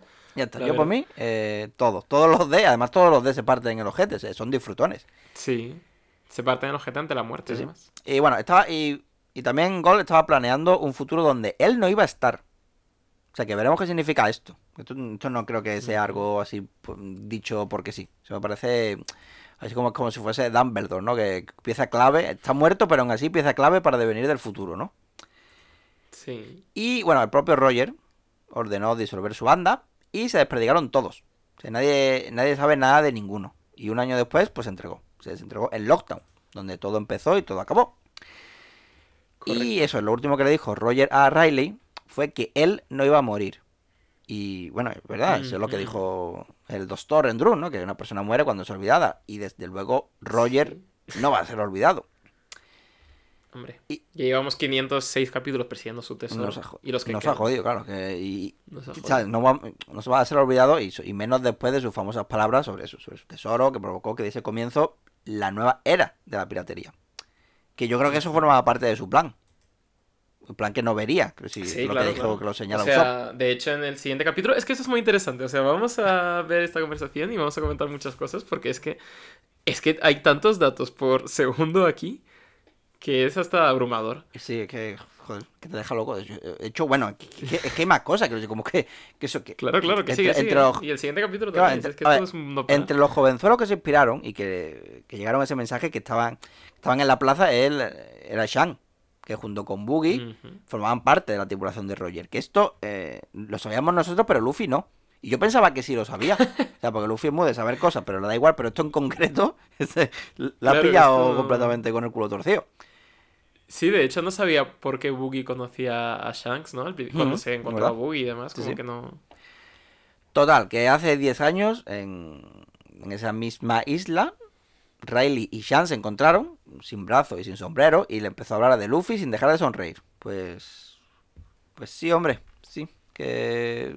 Pues sí que tiene a chicha el capitulito, ¿no? Está justo. Que justo en el arco donde conocemos a los novatos, los supernovas, Ujú. donde se nos dice que todos los piratas llevan allí, son unos locos soñadores y tal, descubrimos que Roger también lo fue. Sí, no era. Que no era un dios ni una figura de leyenda, era, un, un hombre con sus ambiciones que consiguió cumplir su sueño. Ujú. ¿Está? Era no te- Sí, pero que era un chaval y, luego, y aquí como que también te lo baja mucho a la tierra, ¿no? Con lo de Brook que dice que era un novato, todo- todas estas historias sobre su vida, ¿no? Sobre el hombre, no la leyenda, de, de mano de quien lo conocía mejor. Y, y sí, luego en el siguiente capítulo dice, por ejemplo, pues que Roger tampoco era excesi- excesivamente inteligente, como que eso, como que era simplemente pues un chaval que cuyo límite pues eran las Claro, estrellas. y pensó a lo grande y lo consiguió, ya está. Y después de todo esto, pues corte A, en el puerto de Chabondi. Y, y, y, y, y- y ojo que la frase de Shanks que, dice, que, le, que le dice a Riley que estaba flipando con el niño porque había dicho lo mismo que, de- que dijo el capitán Roger. Las mismas palabras. Que no sé qué palabras son esas. Mm, Igual es a que me apuñalo el ojo, a que me apuñalo el ojo. o carne, quiero carne. No, no lo sé. Quiero carne, quiero carne. No, no lo sé. Igual es una tontería o igual hay algo más de chicha ahí, quién sabe. Hombre, Pero no que, guapo como examen de la mitología todo. Y el, y el diálogo del siguiente capítulo me parece más brutal. Ah, pero antes, pero bueno. antes de irnos al siguiente capítulo, que bueno, que ha, echado, que ha, hecho una entrada bien guapa, eh, volando encima de una bala de cañón, el almirante Kizaru. Pero top 3 entradas, Sí, sí. ¿eh? O sea, tenemos la de Brava Blanca, la de Kizaru y no sé cuál más decirte, pero joder. Eh, Pues está bien, sí, está sí. bien. Ya, lo siento. y, y- y- y ni siquiera mira la explosión, ¿eh? eso, Eso, es de, tío guay. Sí, los tíos guay no miran las explosiones. Ay, bueno. Vayamos al capítulo 507, cuya portadita es pues muy cuca. chula es. Eh, co- Muy guay, porque no- Con todos es- nuestros- bueno, normalmente nos tiene eh, el color spree, este normalmente suele ser en, en horizontal, pero esta es la única vertical casi, ¿no? Un poquito así. Sí, diría que sí. Está guay, sí. me gusta Eh, sí, es un posterillo guapo ahí. Declaración de guerra. eh, es como reza el título de este póster. Y el título del capítulo reza Llega Kizaru. Pero bueno, nosotros vamos al lore. A nosotros lo que nos interesa es el lore. Eh, eh, Riley le dice que Shanks está ansioso de ver a Luffy en el nuevo mundo y Luffy le dice que, que lo mismo, hombre, que, que ya se verán por ahí. Y que además, por toda la chapa que les ha dado, pues les va a recubrir el barco gratis. Ala, venga, por, por buena gente, que soy unos, unos buenísimos chavales. Que tampoco insisten mucho los, los hombres de paja, ¿eh? No dicen, no, hombre, va, te pagamos, que eres un profesional. No, le dicen, venga, de puta madre, venga, ¿cu cuándo, cu cuándo Ni, empiezas? ni Ahora. precio de amigo ni nada de eso, no lo típico. ¿no? Precio de amigo, pues más caro, porque eres mi amigo, ¿no? Ayúdame en el negocio. Claro, claro. Sí, sí. Eh, bueno, y la que está al día, pues eh, básicamente ahora ya quiere leer también los, los leaks, ¿no? Que van saliendo cada semana. Y, y le pregunta a Riley, oye, ¿y esto de la voluntad de la D? Exactamente, gracias. ¿Qué, mo qué, mo qué movida Gracias, Eso, Gracias, Robin, por hacer las preguntas importantes. Después, Claro, después claro, pre- o sea, pregúntale si conoce a cierto peluquero. A ver si dio con él también. Claro, porque Riley parece que lleva un tiempecito cortándose el pelo por sí mismo, pero por lo pronto no, no deja que toquen sus cabelleras. Este tío sabe cosas sobre el peluquero que nosotros no. Eh, sí, pero básicamente le dice, pues mira, yo es que vi el graffiti este de Gold Roger de Tonto el que lo lea, que estaba puesto en un fonoglifo en la Isla del Cielo, en Skypiea. Y, eh, y, y- no contenta con eso de preguntarle por los D, le pregunta por lo que ocurrió en el siglo vacío. Robin, relájate. O sea, primero una cosa, luego la otra, que igual están relacionadas. Tienes razón, que tú has estudiado más que todos nosotros. Pero, colega, de una en una. Y, ojo a lo que dice Riley. Riley dice que lo sabe todo. Sabe toda la historia del mundo, se sabe, sabe cómo acaba Bueno, One Piece. bueno, bueno, bueno. Eh, Ojo, ¿eh? pero le dice, señorita, no puedes eh, Re- Relaja la raja. ¿no? acele- acelerar las cosas, no puedes eh, eso, eh, como ir más rápido de la cuenta. Ve poco a poco, vive la aventura en tu barco. Y básicamente dice que eso, que igual tanto ellos como la gente de O'Hara se precipitó un poco. Y que ellos en su viaje igual llegan a una conclusión distinta a la que llegaron eh, los que vinieron antes de ellos en su momento. Es decir, que no es una verdad que sea útil o que sea un monolito, ¿no? Es una realidad del mundo, pero el mundo hay que conocerlo, hay que conocer el mundo para poder saber interpretar eso, para poder saber algo, hacer algo con eso, ¿no? Que es quizá por lo que Roger quería quería pues eso encender esta nueva era de la piratería porque dice, bueno, yo hay algo que ya era que me precipité, no puedo hacerlo todavía, pero igual las siguientes generaciones de chavales pues podrán seguir currándoselo y podrán llegar a donde yo ni siquiera he llegado. Creo que Oda, que Oda está jugando aquí un juego peligroso. No, de demasiado místico, demasiado trascendente todo. eh. O sea, yo conf- confiamos en Oda. Pero el tío le gusta. Le gusta arriesgarse mucho, ¿eh? Pero ¿sabes lo que pasa? Que sabe cómo va a acabar la serie. O sea, que no. O sea, que es un tío que improvisa mucho y y a los supernovas los ha creado ahora. Y como hay muchos detalles de la historia que va improvisando, pero en principio al final lo tiene claro. Entonces, cuando sabes lo que hay dentro de la caja del regalo, puedes ser todo lo misterioso que tú quieras, porque estás con- con- bajo una apuesta segura. Lo que sería tener dos cojones es no saberlo ni tú, o ser como los guionistas de Perdidos que estaban ahí como pollos es verdad, cabeza. estaba pensando lo mismo, lo de perdido. Claro, claro. Pero aquí el tío sabe perfectamente lo que hay. Entonces, aunque sea una mierda, aunque sean 30 millones de berries o un de- código de descuento para la tienda goldroger.com. Pero aunque sea eso, el tío sabe lo que es. Entonces puede, puede jugar este juego, creo. Y, y Oda sabe cuándo puede jugar este juego, creo yo. Al menos todas las revelaciones que nos ha hecho ahora. Yo que sé, la de la Boon. A mí esa ya me voló la cabeza. Si me dices, si lo de la Boon nos lo llega a revelar en el capítulo 1500 y nos dice, no, mira, el One Piece era la ballena esta, te digo, vale, me parece bien, me parece hasta bien. ¿Sabes? Entonces, no sé. Eh, creo que solo juega las cartas que sabe que puede jugar. Vale. Pero bueno. Al final esto lo pondrán, que si se sabrá al final, que si se- Tenemos si... Sí, sí, que igual este es el podcast que peor ha envejecido de, de, de todos, ¿no? En plan, nosotros aquí... no, no, será de gente que no ha hecho teoría, en plan, guau, tiene que, buah, esto tiene que ser un flipper, no gana cuánto. Nosotros, de hecho, somos bastante más comedidos de lo que podríamos ser, realmente. De hecho, yo, yo tengo mis teorías. Sí, a ver. Algún día comentaré mis teorías de lo que quiero que puede ser One Piece. Porque tengo cosas. Eh, sí, ha- hagamos programas especiales. Bueno, de esto ya hablaremos, el caso. Eh, que eh, le dice, mira, eh, Roger, que tampoco era un erudito, que éramos piratas, que éramos unos chavales que queríamos, eh, que queríamos llegar a la cima del mundo, pero no teníamos, por ejemplo, pues, la destreza intelectual de los sabios de O'Hara, ¿no?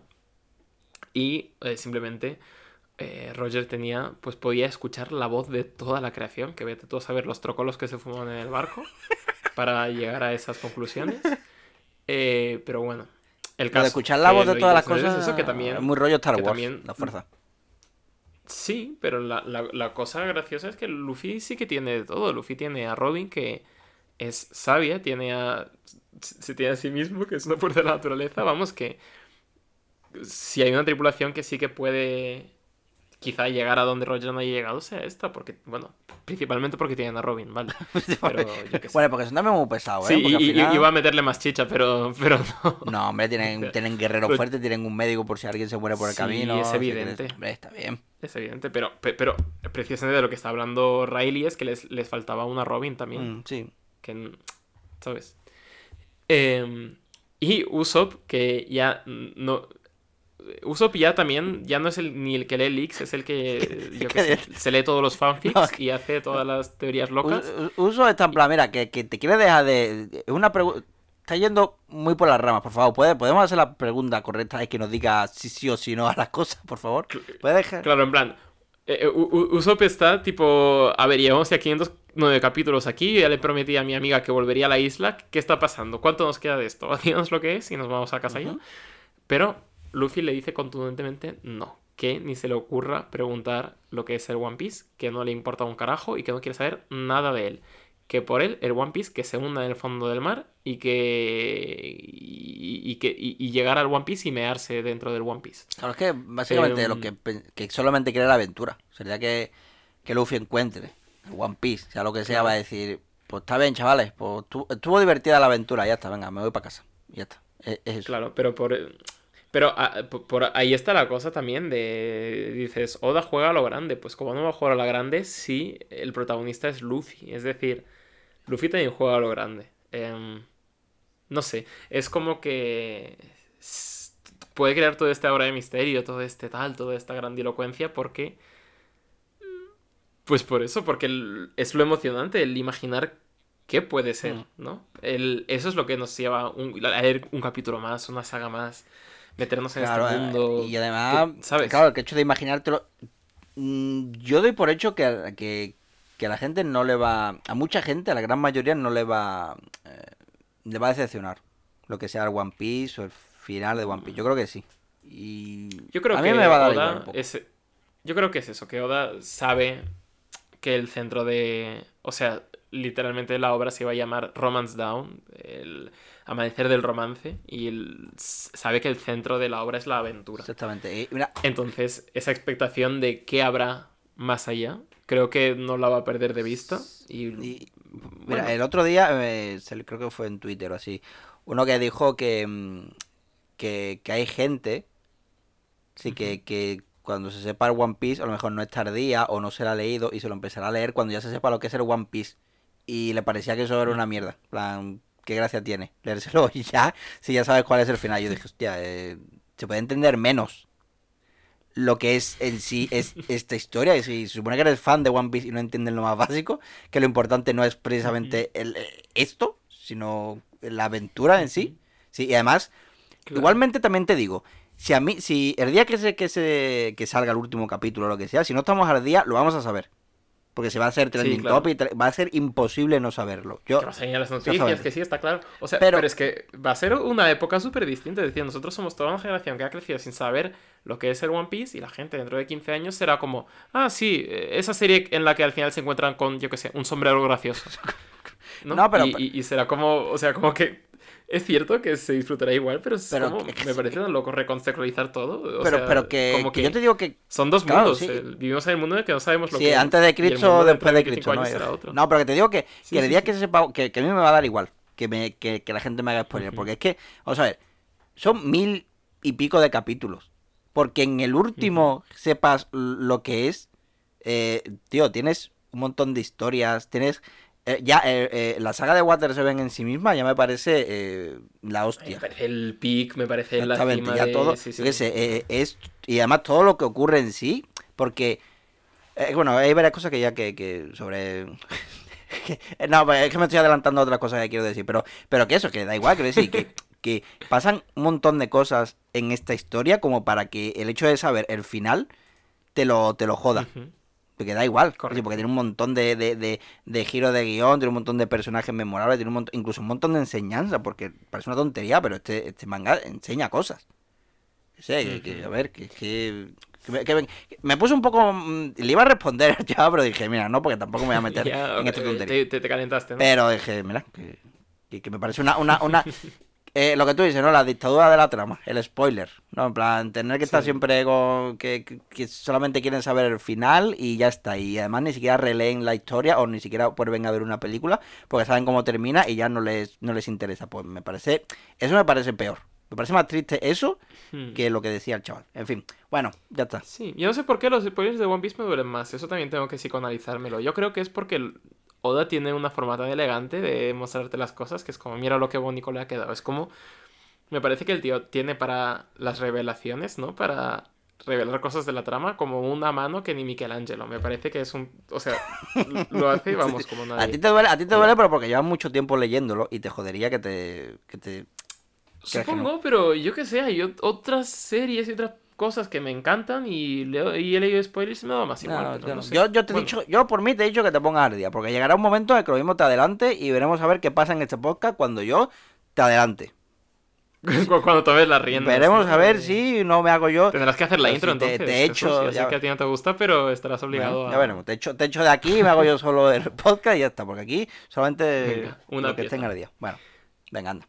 Vamos A ver, el caso, que Riley le dice que si puede, o sea, lo que el Grand Line se tiene guardado para él es, va más allá de cualquier cosa que se imagine. Puedes controlar este bravo mar Mm, y Luffy le dice que no quiere controlarlo, que el rey de los piratas es simplemente la persona más libre de todos los mares. Igual que tampoco hay que querer controlar, pues, eh, o sea, aunque controles la información de lo que es el One Piece, eso no te hace la persona... Bueno, No. ya me seguís. Vamos a dejarnos de esto. El caso, nos tenemos que separar porque vienen los marines. El recubrimiento este tarda tres días en hacerse, ni más ni menos.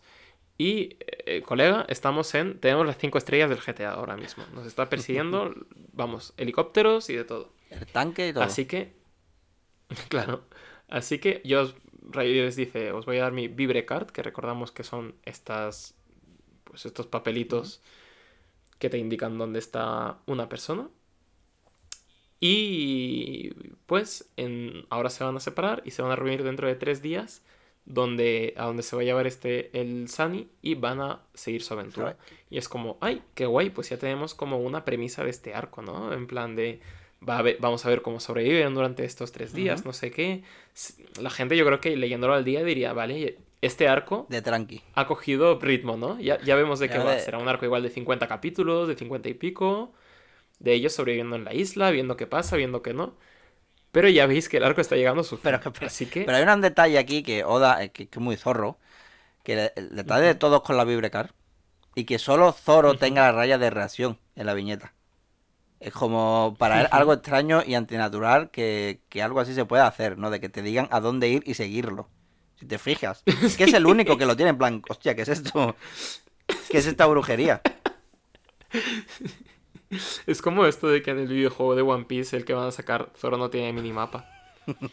Sí. Que cuando coge, juegas con Zoro se te desaparece, pues es un poco lo mismo. Pero bueno. Em, bueno, el que también ha estado muy inspirado por este encuentro es Frankie, porque recordemos que su papadito Tom eh, fue el que construyó el Oro Jackson, así que Riley se recorrió el mundo en lo que es el barco de, de Tom, el carpintero. Y pues se van a ir cada uno un poco por su lado. Chopper y Brooke se quieren ir al parque de atracciones y ya veremos si, si llegan y qué aventuras viven ahí. Por lo pronto, volvemos al personaje favorito de eh, Jesús, sí. que es Kizaru, que es este tío.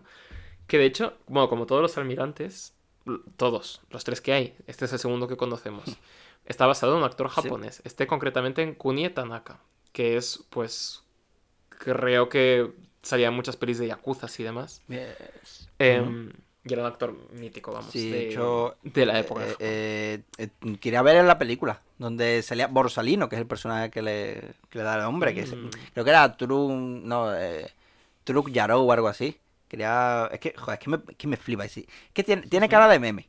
O sea, tiene, tiene un carisma y una personalidad de la Sí, hostia. sí, es, que. Me, es que me, me- Y además tiene una cara antigua, ¿eh? Sí, sí, tiene una cara de antes, ¿no? Es verdad. No, pero es que fíjate. Una cara de las sí, de Sí, antes. además con las patillas esas que me trae. que Me, me encanta. Creo que me flipa. He dicho antes top 2, top 3. No, top 1. Es- Me, me encanta. Es mi personaje favorito. Es genial, es genial. Y a mí los personajes altos, no sé por qué, me gustan mucho además. Y los poderes de este tío creo que eh, son los poderes de fruta del diablo más de los más vistosos Sí. que hemos visto hasta Sí, ahora. sí.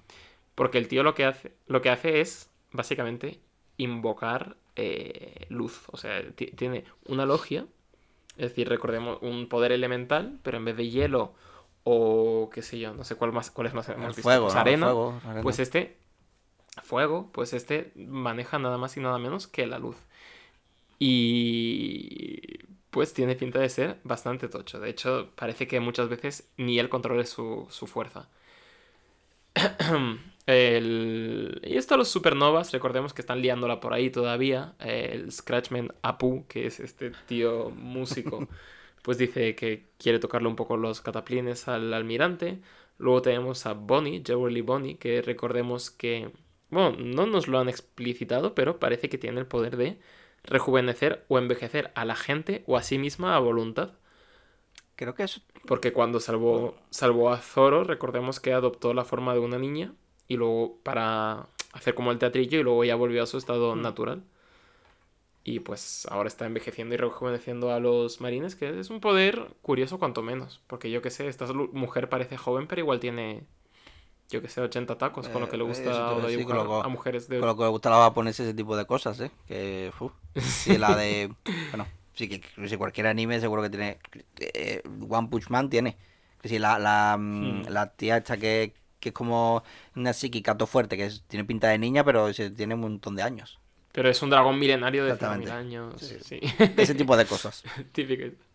Bueno, y luego eh, también han rodeado al más puto amo de toda la serie, que es eh, Gang Bege, que es Capone, que es un mafioso que fuma puro y que, no sé, tiene toda la pinta de mafioso, me parece genial, porque es, es además así bajito, panzón, o sea, no es, no sé, me cae muy bien.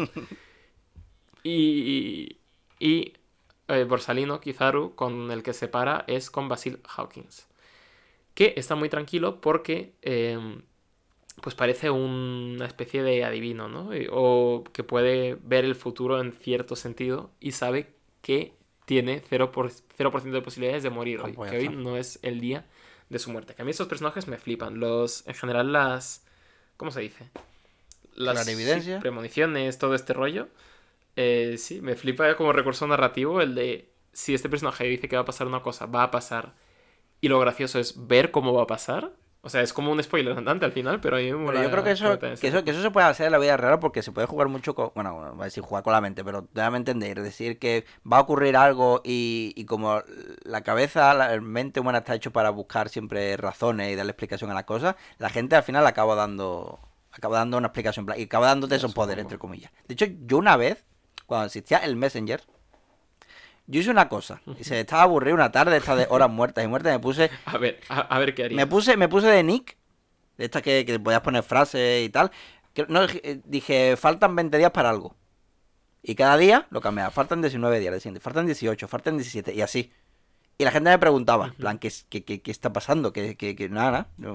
Faltan, tal, faltan 15 días, faltan 14. Cada vez la gente me preguntaba, oye, ¿qué está pasando aquí? ¿Qué es esto? Cada vez más, 7, 6, 5. La gente ya, oye, ¿estás nervioso? me ha preguntado, ¿va a pasar algo? Que yo, no, yo simplemente la había puesto por poner. Y ahí estaba. Y llegó el día Y la gente me venía a preguntar, oye, mira, me ha pasado esto, no sé qué, o me ha pasado esto, lo otro. Yo, ves, es que yo, es que yo lo decía, que, que no era nada, que realmente no.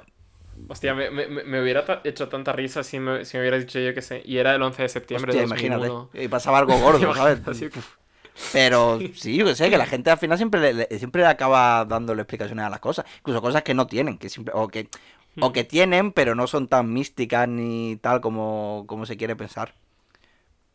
En fin, pues Vale. eso. Entonces a yo a la siguiente que me atraquen le voy a decir, no hay... He, he visto el futuro, hoy no me vas a ¿Te atracar. ¿Y funciona? ¿Te imaginas? Ah, pues, pues mira, A pues ver, estaría. bueno, dicen que eso es lo que funciona en esos casos, de que cuando alguien se pone violento contigo o lo que sea, hacer la cosa menos esperada posible.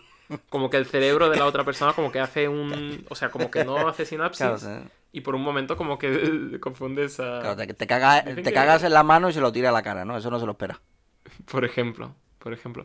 El capítulo 508 eh, empieza con una, una partida de bolos de lo más explosiva por parte del CP9, que se lo está pasando mejor que nadie. Y el- lo que es el capítulo en sí, creo que empieza con una de mis introducciones favoritas de cualquier capítulo de One Piece, que es que vemos que de repente eh, se está, es- hay un castillo que está siendo asediado, ¿no? Y todos los eh, moradores de ese castillo pues están sacando las catapultas, están abriendo los portones del castillo, sale la caballería y dices, ¿dónde estamos? Y en la siguiente página se te revela que hay unos marines gigantes fuera de ese castillo, pero no son como, como los gigantes de Enies Lobby, que eran marines, ¿no? Parecen gente normal. Y luego se nos revela que es que toda esta gente son gente súper chiquita que vive dentro del cuerpo de, eh, de de Capone, del super Como una, como una cajita de Warhammer eh, en sí mismo. Me gustaría Sí. saber si los personajes chiquitos eh, tienen voz de pitufo. Hostia, me, me fliparía, la verdad. Me haría muchísima gracia.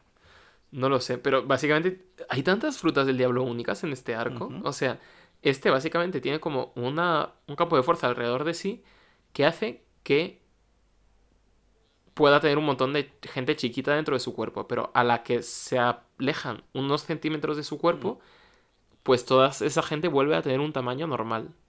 Y, y las bolas que tiraban de las catapultas chiquiticas que salen de su cuerpo pasan a ser bolas de tamaño normal. Toda la caballería pasa a ser un puto ejército de caballos que, que, que spawnean de su cuerpo. Y no sé, que- no sé. Enamoradísimo Sí, de, también te digo del diablo, que, que- salir, vale, está guay, pero entrar yo creo que tiene que ser incómodo. Pues no, ya sí, ¿no? como en- parece que no, es- no es tan no hay tanta distancia, ¿no? Entre el campo de, mm, de chiquitizar y su cuerpo. Entonces como ir ahí poquito a poco, no sé yo. Sí, sí, sí, tiene que ser un poco Mm. embarazoso para todos, sí, no sé. Y también que, que yo que sé que dónde vivirá esta gente, o sea, depende de que, en qué parte del cuerpo de este señor te, to- te toque vivir, pues será mejor o peor, ¿no? Claro. Sí, Yo sí. sé, el regimiento de su ojo, pues ni tan mal, pero yo que sé. Pero hay otros, ¿no? O en la boca, con lo que se pasa el día fumando, ahí tiene que echar unas pestes, bueno, bueno, los pulmones, eso tiene que Claro. ser terrorífico. Pero bueno, en el Grove 24 están el monje loco, el monje loco que se llamaba ni me acuerdo. Yo tampoco me acuerdo. No, no, no esperé. Pues el señor que venía de una isla del cielo, que era uno de los supernovas, Uroge, Uroge, vale. Uro- Me lo voy a apuntar porque. Está- Uroge, vale. está con ganitas de pelea y se está enfrentando a, a, a- a Kuma, a Bartholomew Kuma, pero un poco extraño porque Bartholomew Kuma parece que creíamos que está, bueno, Bueno. algo raro le está Y pasando. no lleva Biblia. Bueno, Y no lleva Biblia. Está, quizá haya desistido de la iglesia, lo veremos en el siguiente capítulo. Mientras tanto, en el Grove 24 está eh, Basil Hawkins, el, el tío eh, el tío que es como Jesús en el Messenger, echándole el tarot a Kizaru. y el otro en plan. No le oye, hice. Mira que, oye, que tengo prisa. Claro. Mira que estoy buscando a esta persona, se llama Sentomaru y... Y Basil Hawkins le dice que, que no, que no le conoce, que le, que le pregunte otra cosa. Y pues quizás le dice, pues menudo divino de mierda, ¿no? Encima que te he echado 40, eh, 20 duros, pues no, no me estás ayudando mucho. Y, y ya se pone en serio, ¿no? Al final es un almirante, es una de las top 5 personas más fuertes de la Marina. Le dice, oye, ¿sabes qué? Eh, si te meto una patada de la velocidad de la luz, igual no lo cuentas. Y vemos que efectivamente se la, se la mete y el efecto de este tío moviéndose me parece brutal como, como da, yo qué sé, es... dibuja la velocidad eso. de la luz, porque no es con líneas de velocidad. O sea, es como una imagen estática completamente, pero con rayas súper... Como- no sé, como- que parece como una lámpara de lava o Eh, algo o así. como un flash, ¿no? Como cuando. em, eh, la- como las no, estroboscópicas, ¿no? Las luces estroboscópicas que, que se, apagan, se enciende y claro, eh, mm, ves a la gente parada, ¿no? En una discoteca o lo que sea, es como. Tú lo único que ves es gente como parada, moviéndose raro. Pues yo creo que es lo mismo esto. Sí, sí, me parece una forma súper chula de, de dibujar este efecto, no sé, me parece muy guay. Y eso, y además este personaje, aparte de la presencia que tiene, Mm. pues se le dibuja mucho eso con sombreados muy fuertes, porque al final tiene el poder de la luz, eh, con mucho espacio negativo al fondo siempre, o sea, no sé, es como que a mí me flipa también quizá, lo Pues, que eh, De los almirantes es mi Sombra favorito. dura se le llama esto. Iluminación dura. Sí, sí. Em, bueno, y además pues está tirando, yo qué sé, se, se- se- se está cargando a todo el mundo, pero eh, Basil Hawkins pues sabe que no va a morir, entonces se confía un poco. Y también sabe que Uroge no va a morir, no va a morir nadie hoy. Tampoco son predicciones muy... Quiero decir que es One Piece, que la gente no se muere en general. Claro, también te digo, ¿no? Tío, en plan, También te digo que sí. También que se dice, hay un 24% de posibilidades. Pues claro, así también, así también me hago yo adivino, ¿sabes? Que es como, bueno. Claro, entonces, pues están básicamente a estos dos supernovas, le están haciendo un sandwichito entre Bartolomeu Kuma y. em, y, y el otro, el Kizaru. Menos mal que ha venido a salvarnos X Drake, que es este señor cuyo diseño me parece una fantasía, que es como, yo qué sé. Un. que además es un antiguo vicealmirante de la Marina, que se ve que se pasó a pirata. Que este señor creo que estaba basado también en un pirata de verdad. En Drake, sí, en, en Pirata. Sí, eh, ¿no? Se llama Drake, pues, el de Lunchartec. Pero eh, es que muchas veces el nombre y la historia no son la No, misma claro. diferencia para Oda. Ah, sé, sé que había un pirata que era marine también, rollo. En, en el mundo en el que vivimos tú y yo. Pero no sé si era Drake o quién era. Pero sé que había uno que sí que tenía una historia parecida. Francis Drake, ¿ves? Que era este. Fran- Francis Drake. Explorador, comerciante de esclavos, vaya, político y vicealmirante inglés. Mm. Pues sí, hombre. Pues mira, fíjate. Y eh, donde también está Bartholomew Kuma es con los sombreros de paja. ¿Por qué hay tantos Bartholomew Kuma? No lo sabemos. Y además, el tío en vez de tirar eh, ondas de choque como les tiraba en Thriller Bark, pues está, está tirando explosivo, está tirando láseres básicamente, que Chopper y Luffy lo flipan porque les encanta lo que les gusta. Pero algo raro está ocurriendo. Algo huele a podrido en, en Shabondi. Y el- se ponen en serio porque ven que este tío es una amenaza seria. Luffy activa el guía secando y eh, se preparan para pelear con todas sus fuerzas. A lo que les está esperando un señor con un hacha muy grande que es este Sentomaru, Mm. que se ve que es el sobrino de Kizaru, un poco de nepotismo ahí, y que además tiene una cicatriz como las que le gusta dibujar a Oda últimamente, ¿Verdad? del ojo a la boca. Fíjate, Cierto. si es que no sé, no sé qué le ha dado, pero pero ahí está, este nuevo personaje que yo antes de verlo en el ah, no sé, antes de leer este arco había visto imágenes suyas y tal y siempre pensé que era una mujer, no sé yo también. Yo Pero de no. ahí como. Creo que el peinadito. Yo creo por el peinado. Sí, sí, algo algo ahí. Bueno, vámonos. Eh, Venga. Vámonos al 509. Bueno, algo está pasando en la bolera, pero hay cosas más locas que están pasando que, bueno, que Kuma le, les está jodiendo bien la marrana a nuestro sombrero de paja. Lanzando, pues, rayos, pues, desde la boca, la mano, la chorra, en fin, una movida. Uy, hay, hay un perro ladrando por ahí, por, por el barrio, que me tiene loco ahora mismo, pero bueno. Eh, que no, no para, y, y cuando- y como, y creo que Lisa está dormida. Como se despierte, vamos a tener aquí a la Uy, tercera tenemos pieza. la fiesta, ¿eh? Bueno, comenta Frankie que, que estos rayos, ¿no? esas armas, solo aparecen en los cuentos. Y, a ver, Frankie, no te has escuchado los programas de Haya y los de Skypiea, ¿no? Sí, Bueno, en fin. Bueno, Y, y, y- Frankie, que eres un robot que se puede convertir en centauro extraño, quiero decir. tampoco te flipes. Bueno, que Kuma sigue R que R con sus rayos y nuestro trío monstruoso ha tenido que pegarle con un ataque combinado. Se comenta, se comenta por ahí que este Kuma es distinto al de Thriller Bark. A ver si, a ver si es que tiene un gemelo ahora, porque este ni se teletransporta ni nada. O sea, ni tiene las armadillas estas graciosas de las manos. O sea, si ya he jodido uno, imagínate dos. Vale, que en el, en el Grop 24, hay, bueno, hay otro peleándose con el monje loco, Uroge. Que bueno, que tiene unos brazos más grandes que su cabeza. Y supongo que, que este Kuma tampoco es el original porque no se teletransporta. Se solo recibe castañas en el boquino, en el estómago. Igualmente, que no se ponga chulo al monje con tanto músculo porque Kuma le saca un rayo de a saber dónde y le hace crítico. Drake tiene cosas que decirnos. Lo primero es que ese rayo de Kuma es el láser de Kizaru. Es decir, a ver, a ver, que sí que, que, eh, el poder que, que le ha dado una Akuma al almirante se ha podido replicar y hacer de ello un arma. O sea, y todo por el doctor Vegapunk. O sea, el proyecto pacifista, o sea, pacifista, pero no mucho. La verdad que, la verdad que, que Drake anda en una situación regular, como señala Kizaru, que podría pelear, pero a ver, está entre Kuma y él. O sea, que está la cosa regu. Vale, más cosas que pasan. Que Drake tiene una fruta furro, ojo, ¿eh? De zona prehistórica, es decir, eh, que se puede transformar en, no sé si un... Si un... Sí, eh, no sé si un tiranosaurio rex, no sé si es, pero un carnívoro tocho seguro. Sí, algo así, ¿no? hace- Eh, pero qué alegría que comentes tú justo este capítulo, ¿no? En el Eh. que vemos que hay un dinosaurio. me gustan a mí los dinos, sí, claro, joder, está- Ha sido bonito, ha sido un- una... Se han, eh, se han alineado los planetas, ¿no? Bueno, que le hace, que le hace frente, ¿no? Este dinosaurio a Kuma. Aunque igualmente se lleva un rayito de rigor. Que vaya... Vaya viñeta. Quiero decir, eh, la de la explosión. La que tiene la explosión detrás. que fíjate, un dinosaurio peleando contra un cibor gigante que sangra, que lanza rayos en una isla donde salen burbujas del suelo y todo este batiburrillo se supone que es un manga de piratas. ¿Qué? Tú te paras, tú te paras a, a- a analizar esta, esta viñeta y tú, ¿esto de qué es? No sé, de Goku, no, no sé de qué es. Esto es la magia de, de One Piece, ¿eh? Sí, sí, que no sabes qué te vas a encontrar. En fin, Para nada. Eh, bueno, por distraerse con el Dino, ¿no? Porque aquí a quien no le ocurriría, el monje loco se acaba de llevar una patada de Kizaru. Eh, además en el costado, que lo ha enviado bastante lejos. Y llega el mago, que, que- que, bueno, no, no- no- nadie se acuerda del nombre, pero es el mago, es el de las cejas horrible, que, que estaba ahí, que se transforma en un muñeco de paja. Algo así, ¿no? Es como, eh, ¿dónde estabas en el arco de Halloween? Tú aquí estás descontextualizado, Sí, por sí, favor, sí, vuélvete. es- No, a ti tú fuera.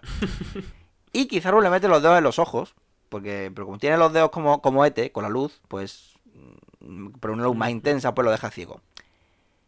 Y antes de rematarlo, Splashman, este sí que me acuerdo del nombre, ha decidido entrar en acción. Entrar en acción y marcarse un freestyle usando sus poderes para crear instrumentos musicales con su cuerpo. O sea, curio- Es un trolazo. es un este, poder cuanto menos es- curioso. Y además tiene, tiene mm, eh, dos cuatro eh, mm, codos, ¿no? Si te fijas, tiene los brazos Sí. largos, es como, joder, que Claro, es de la tribu Sí, de los sí. brazos largos, o sea... Una cosa muy loca. muy- muy- muy- muy- mm. Bueno, eso crea que se. Al final acaba reventando a Kizaru de una onda sónica. Esto nos da. eh, Yo creo que, que al final eh, todas las frutas del diablo son buenas. Y ya depende de que eh, se sepa sacarle partido. Así que no hay, no hay fruta mala, solamente portadores sin imaginación, creo yo. Bueno, la- igual la de Chopper es... El chofer es pobre, Regular. pero bueno. Pero al final le saca partido, ¿no? Creo que sí, se transforma en. Claro, le saca partido Chopper, pero te la comes tú, ¿qué que, haces? pff, es verdad. Pero la verdad es que. Es la fruta persona persona. Joder. Es que es verdad, que además no me puedo bañar, que es lo peor de todo. claro, claro. o sea, En fin. pues, que yo entiendo lo de sacar poder de la adversidad, pero hay ciertos... Sí, ciertos hay ciertas líneas que bueno. Bueno, vámonos con el capítulo 510, que es eh, la portada que llegan los piratas Candy, que llevan caramelos en la cabeza. Que yo creo, yo los habría puesto con todos los dientes picados. Ve, aquí es que tienen muy buena dentadura. Yo creo que yo aquí, mm, porque imagino que comerán muchos caramelos, entonces yo los habría puesto picados. Con Sí, dientes sí. picados. En general, e- es una de, esta es una de estas series en la que la gente tiene los dientes demasiado bien. Ujú. Para lo mal que tienen otras partes del cuerpo, como el pelo y demás. Sí, es verdad. Pero no hay tantos piratas con los dientes mal. Bueno, Barba Negra, alguno Sí, más, pero vaya. bueno. Bueno, pues Splashman está chuleando de haber derribado a Kizaru. Y por si acaso se va por patas, no vaya a ser que se levante. Que como estamos viendo, porque el, el pibe es literalmente luz y está guapo el efecto de cómo se va construyendo de nuevo. Sí, ese... mm, hace un ataque llamado Sí, eh, Yata no Kagami. Que pone, traducido aquí, pone extensión de ocho espejos, ¿no? Es como que está el rayo va de un lado para otro y te- después te da en la cara, ¿no? Que, que, que deslumbra a Splashman y le mete un patonaco que nos deja ver en una viñeta el, eh, el, el poco respeto que le tiene Kizaru a las cosas, a las casas de los pobres civiles. Que es eso, yo lo que, lo que tú has dicho, que si Kizaru es el personaje más rápido de One Piece, ¿no? Porque es un golpe instantáneo. Incluso Claro, a sí, Drake. o sea que no, no se ven en casi ningún momento las líneas de velocidad. Claro, claro, vaya, es- Y nada, pues te- tirito de rayo al mago y, y antes de rematarlo, pues lo llaman por el mini Dendemuch, que el, sen- el Sentomaru este que, que- que le comenta a Kizaru que tiene que ir a por Luffy, a por Kid o por o, o Lau. Así que venga, ¿por quién empezamos? Y mientras lo deciden, nos vamos al Grop 12, donde nuestro trío monstruoso las está pasando canutas. Sobre todo Zoro, porque el pobrecito aún no se ha recuperado de, de la que le dio Kuma en Thriller Bark. O sea, es el que está más en horas bajas. Pero aún así se levanta porque nada detiene al marino favorito de, eh, de Sanji. Al marimo, de hecho marino, pero marimo. Bueno, ahora se viene una serie de páginas de los sombreros de paja trabajando en equipo y dándolo todo. O sea, la última vez que vimos, eso fue precisamente también en Thriller Bark. Y ahí alguien les avisó de que las cosas se pondrían complicadas y cada vez más difíciles. Bueno, así que vamos a ver cómo salen nuestros héroes de esta. Primero, Chopper lo, lo intenta. Sale, sale medio mal. No mal del todo, porque Frankie detiene a Kuma de, lanzarle un, rayo en la cara. ah, y, y- y- pero bueno, no, no detiene la tremenda hostia que se lleva el Cibor. El Cibor, nuestro Cibor, no el otro Cibor. Así que hasta, que hasta Es que ahora ya, ya no puedo decir eso. ya habrá un punto que digamos nuestro dinosaurio, no el otro No, el otro. dinosaurio, nuestro alienígena, ¿no? Nuestro dinosaurio Cibor también, ¿no? Bueno, bueno, el caso es que, bueno, que hasta Robin ha tenido que hacer una red para atrapar a nuestro Cibor. es, que, es que, joder, lo que... Me, a ver, me hace mucha gracia también que el ataque estrella de Brook sea caer de un sitio alto a- hacia el enemigo, ¿sabes? Es como el típico ataque kamikaze de personajes locos Sí, que sí, me sí. gusta, que, que también tiene sentido que Brook haga ataques kamikaze porque está muerto. Se puede hacer muchos. Está muerto, sí. ¿no? Al final. Lástima de todos modos que no sirva de nada y, y casi se coma un rayaco en la cara. O sea, aquí, eh, aquí es Usopp quien le salva. O sea, están, están al límite. O sea, un, un paso en falso y adiós. Así que, a ver. Correcto. Las explosiones de Usopp han afectado a Kuma, porque como bien dice Frankie, puede ser un cibor, pero en el fondo es humano, o sea, por dentro, porque sigue sangrando. O sea, igual le ha colado una bomba dentro. El caso, que igualmente Kuma va a atacar a Nami, pero Robin consigue hacer que se le cierre la boca y se trague su, propia, su propio ataque. Así que Nami ahora aprovecha y usa su Clima Attack para dejarle frito el estómago. Ok. Pero nada, sí, no, no no hay manera. O sea, que Kuma se pone a disparar como un loco ya. Que pues eh, eh, no queda otra que el trío monstruoso va a tener que ponerse serio y a usar todos los ataques aprendidos en Ennis Lobby, ¿no? La patadita de fuego de Sanji, junto con, con Zoro, que se ha puesto la bandana, cosa seria ya, y ese es lo de, lo de los tres Zoros. Y bueno, junto con Luffy y haciendo lo del puño gigante. Que a ver en qué se queda eso. A ver, dime tú en qué se queda. Bueno, parece que parece que hemos ganado, ¿no? Igual que igual que Rob Lucci ha ganado a estos piratas usando un poco de violencia excesiva, con lo que le gusta él la violencia excesiva, pues un poquito nunca viene mal en la portada. Pero bueno, el capítulo se llama 511, capítulo Sentomar, Sentomaru, el de la chagorda, se llama el capítulo. Así que veremos. Veremos qué nos dice Sentomaru aquí. Sí, estamos todos reventados, pero bueno, al menos hemos vencido a, a, este a este señor, a este cyborg. O sea que está todo bien. Ha ido, bueno, mejor de lo esperado. Estamos agotadísimos todos. Estamos, vamos, como si hubiéramos derrotado al malo final de un arco. Eh, y Frankie pues empieza a analizarlo y dice, bueno, esto, si es un cyborg como yo, pues significa que sería un humano que o sería muy parecido a Bartholomew Kuma, o pues lo modificaron y era un actor, yo qué sé, colocado ahí que se parecía un poco. Pero es imposible que hayan hecho a esta persona de la nada, hombre, eh, faltaría más. Y Sanji, que se está viendo lo peor, dice, ve, va a ver el número de serie y, dice- y- y- y ve que pone que este es el pacifista número 4. El 4, o sea. ¿Qué mínimo? Joder. joder. que mínimo hay otros tres de estos por ahí. Y hemos acabado. Y hemos acabado hasta el piporro de eh, eh, pelear con uno. Pero bueno, malo estaría que hubiera algún otro en esta misma isla, ¿no? No creo. Nah, creo. Porque estamos todos, lo dicho, hasta el límite de nuestras capacidades. Y mira que hemos luchado en equipo, no como hacíamos antes de Water 7. Hemos dado todo, hemos colaborado los unos con los otros. Pero bueno, ¿qué ocurre? Que entran en escena cayendo del cielo Sentomaru con otro bichardo exactamente igual al que casi les eh, destruía a todos. Oh, mamá. Así que sí. Eh, bueno, Sentomaru que es, ojo, el guardaespaldas del doctor Vegapunk. O sea que este señor, pues, básicamente está ahí, es un poco el ayudante del doctor Frankenstein de este mundo, ¿no? Y dice que, joder, que construir un pacifista cuesta lo mismo que un buque de guerra, que qué le va a decir ahora al jefe. Y que, vaya, que, que estamos un poco jodidos en En general. general está la cosa, estamos... Se le está viniendo encima todo a esta gente ya, ¿eh? se nos está viniendo un poco encima. Y Sentomaru, con toda la parsimonia, pues le dice al pacifista número uno que empieza a disparar láseres. Que total, que ya nos hemos cargado media isla. Pero a esta gente hay que capturarla. Y Luffy, el tirado para adelante, el que siempre está lanzándose a la aventura, a la batalla, a proteger a todos los suyos, mm, dice algo que solo había dicho una vez, que fue luchando contra Aokiji, recordemos, que es, chicos, tenemos que correr. Vale, pues... Pues sí, ¿no? Creo sí que... se- Pues- Una, una, una huida a tiempo, ¿no? Es una victoria. Claro, claro, claro. Y dice, separémonos, nos vemos en tres días y nos vo- volvemos al barco. Estoy seguro de que todo sale bien, sin problema.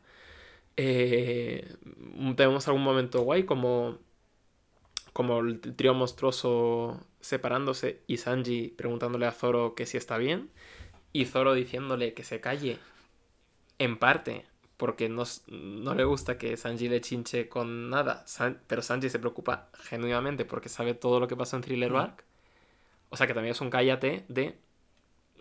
Quedamos en que Luffy no iba... No íbamos a meter a Luffy en esto, ¿no? Que no... Que bastante tiene con No lo metas, no metas al niño en esto. No metas a ni esto, ¿no? Correcto. Entonces, esa, esa carga que tiene Lu- eh, Zoro, tanto fí- física como psicológica, me mola que no la hayan olvidado así como así.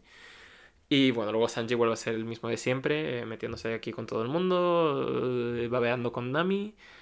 em, y, y Usopp, pues, eh, están haciendo los mamarrachos aún, ¿no? Usopp está diciéndole a Zoro, Zoro, sálvame, porque Usopp tampoco sabe todo lo que pasó en Thriller Back. Solo lo saben al final Sanji y Brook. Y, Brook está haciendo... Bueno, y Robin, porque te puso la oreja. Bueno, y Robin que ha escuchado también por ahí, sí. Y Brook, que es el support del equipo, pues se ofrece a eh, apoyarles.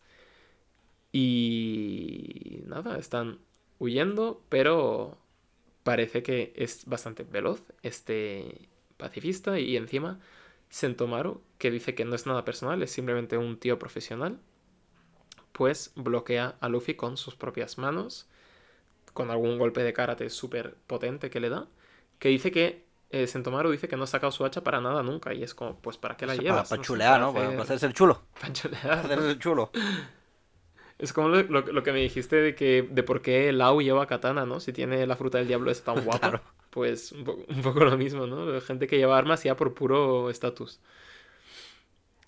Pero bueno.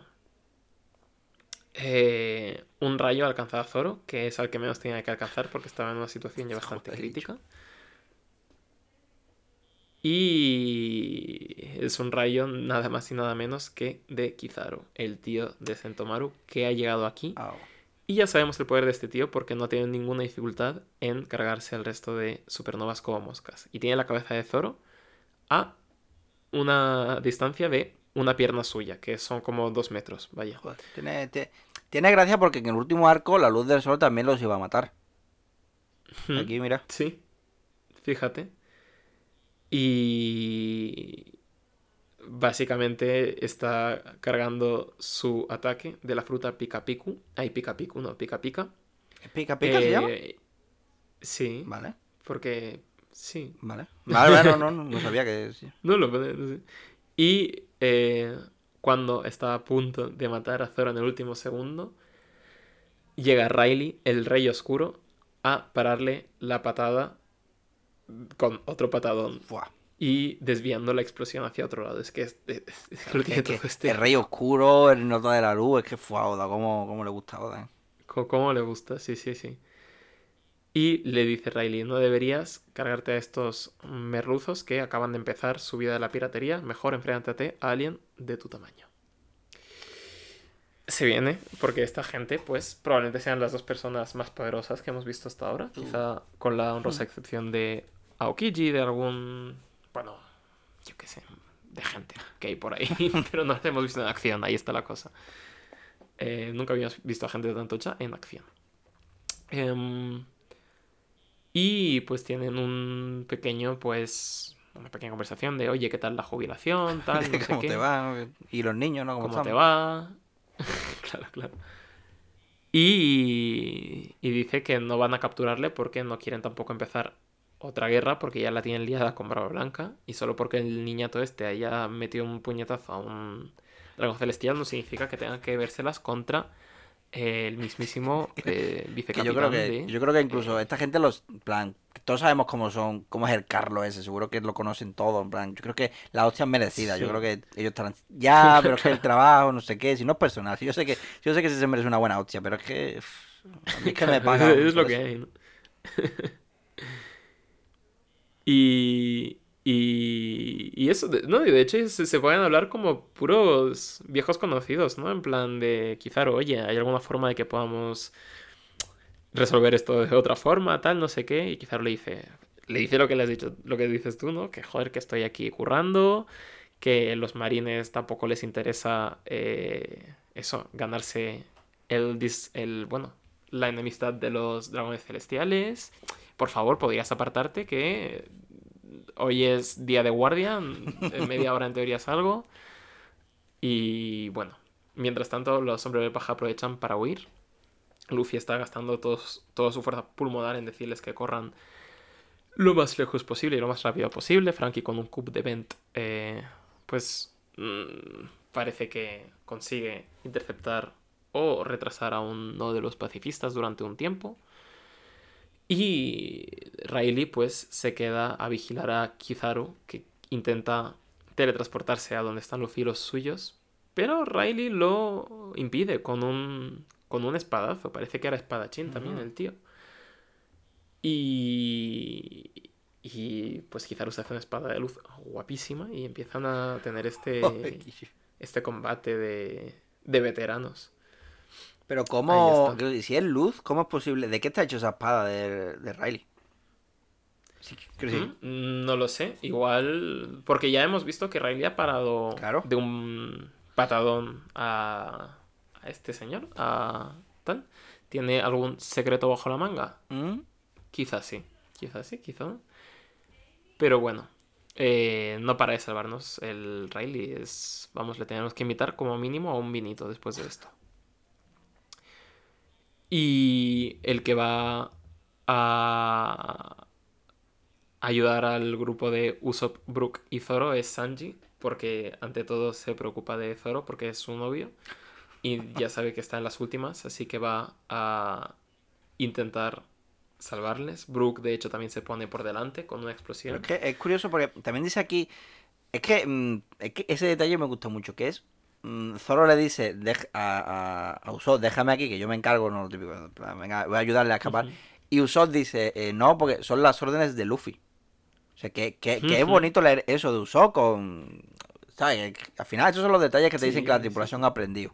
O sea, Sí, seguro que sí, salen de esta, ¿no? Como no están... o sea, porque después de todo lo que pasó en, en Fox y todo lo que ha acarreado con ello, pues... Sí, pero eso, o sea, estamos viendo acto de camaradería tras acto de camaradería. Es decir, junto a Thrillerback, que fue como un gran arco de victorias, em, también un poco agridulces, este, pues, eh, siguen más unidos que nunca, ¿no? Y aún así parece que no está siendo suficiente contra la aplastante Sí, aquí, aquí en, en las, en todas las páginas están recibiendo. Es que tú le pones a. mm, parece, esto literalmente sí que es un teo de mortadelo. Están recibiendo todos.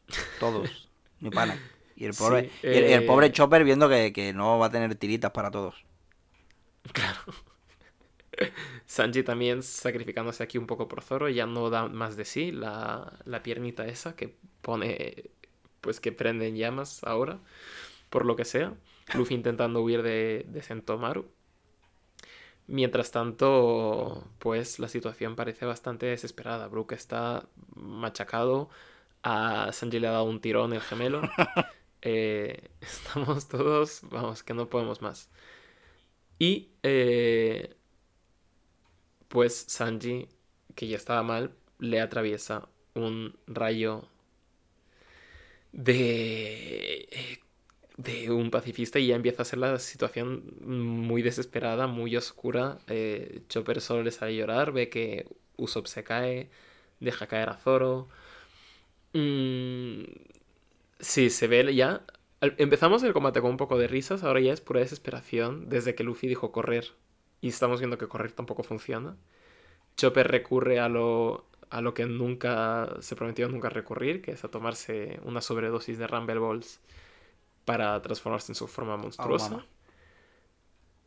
Eh, que empieza a dar golpes sin ton ni son.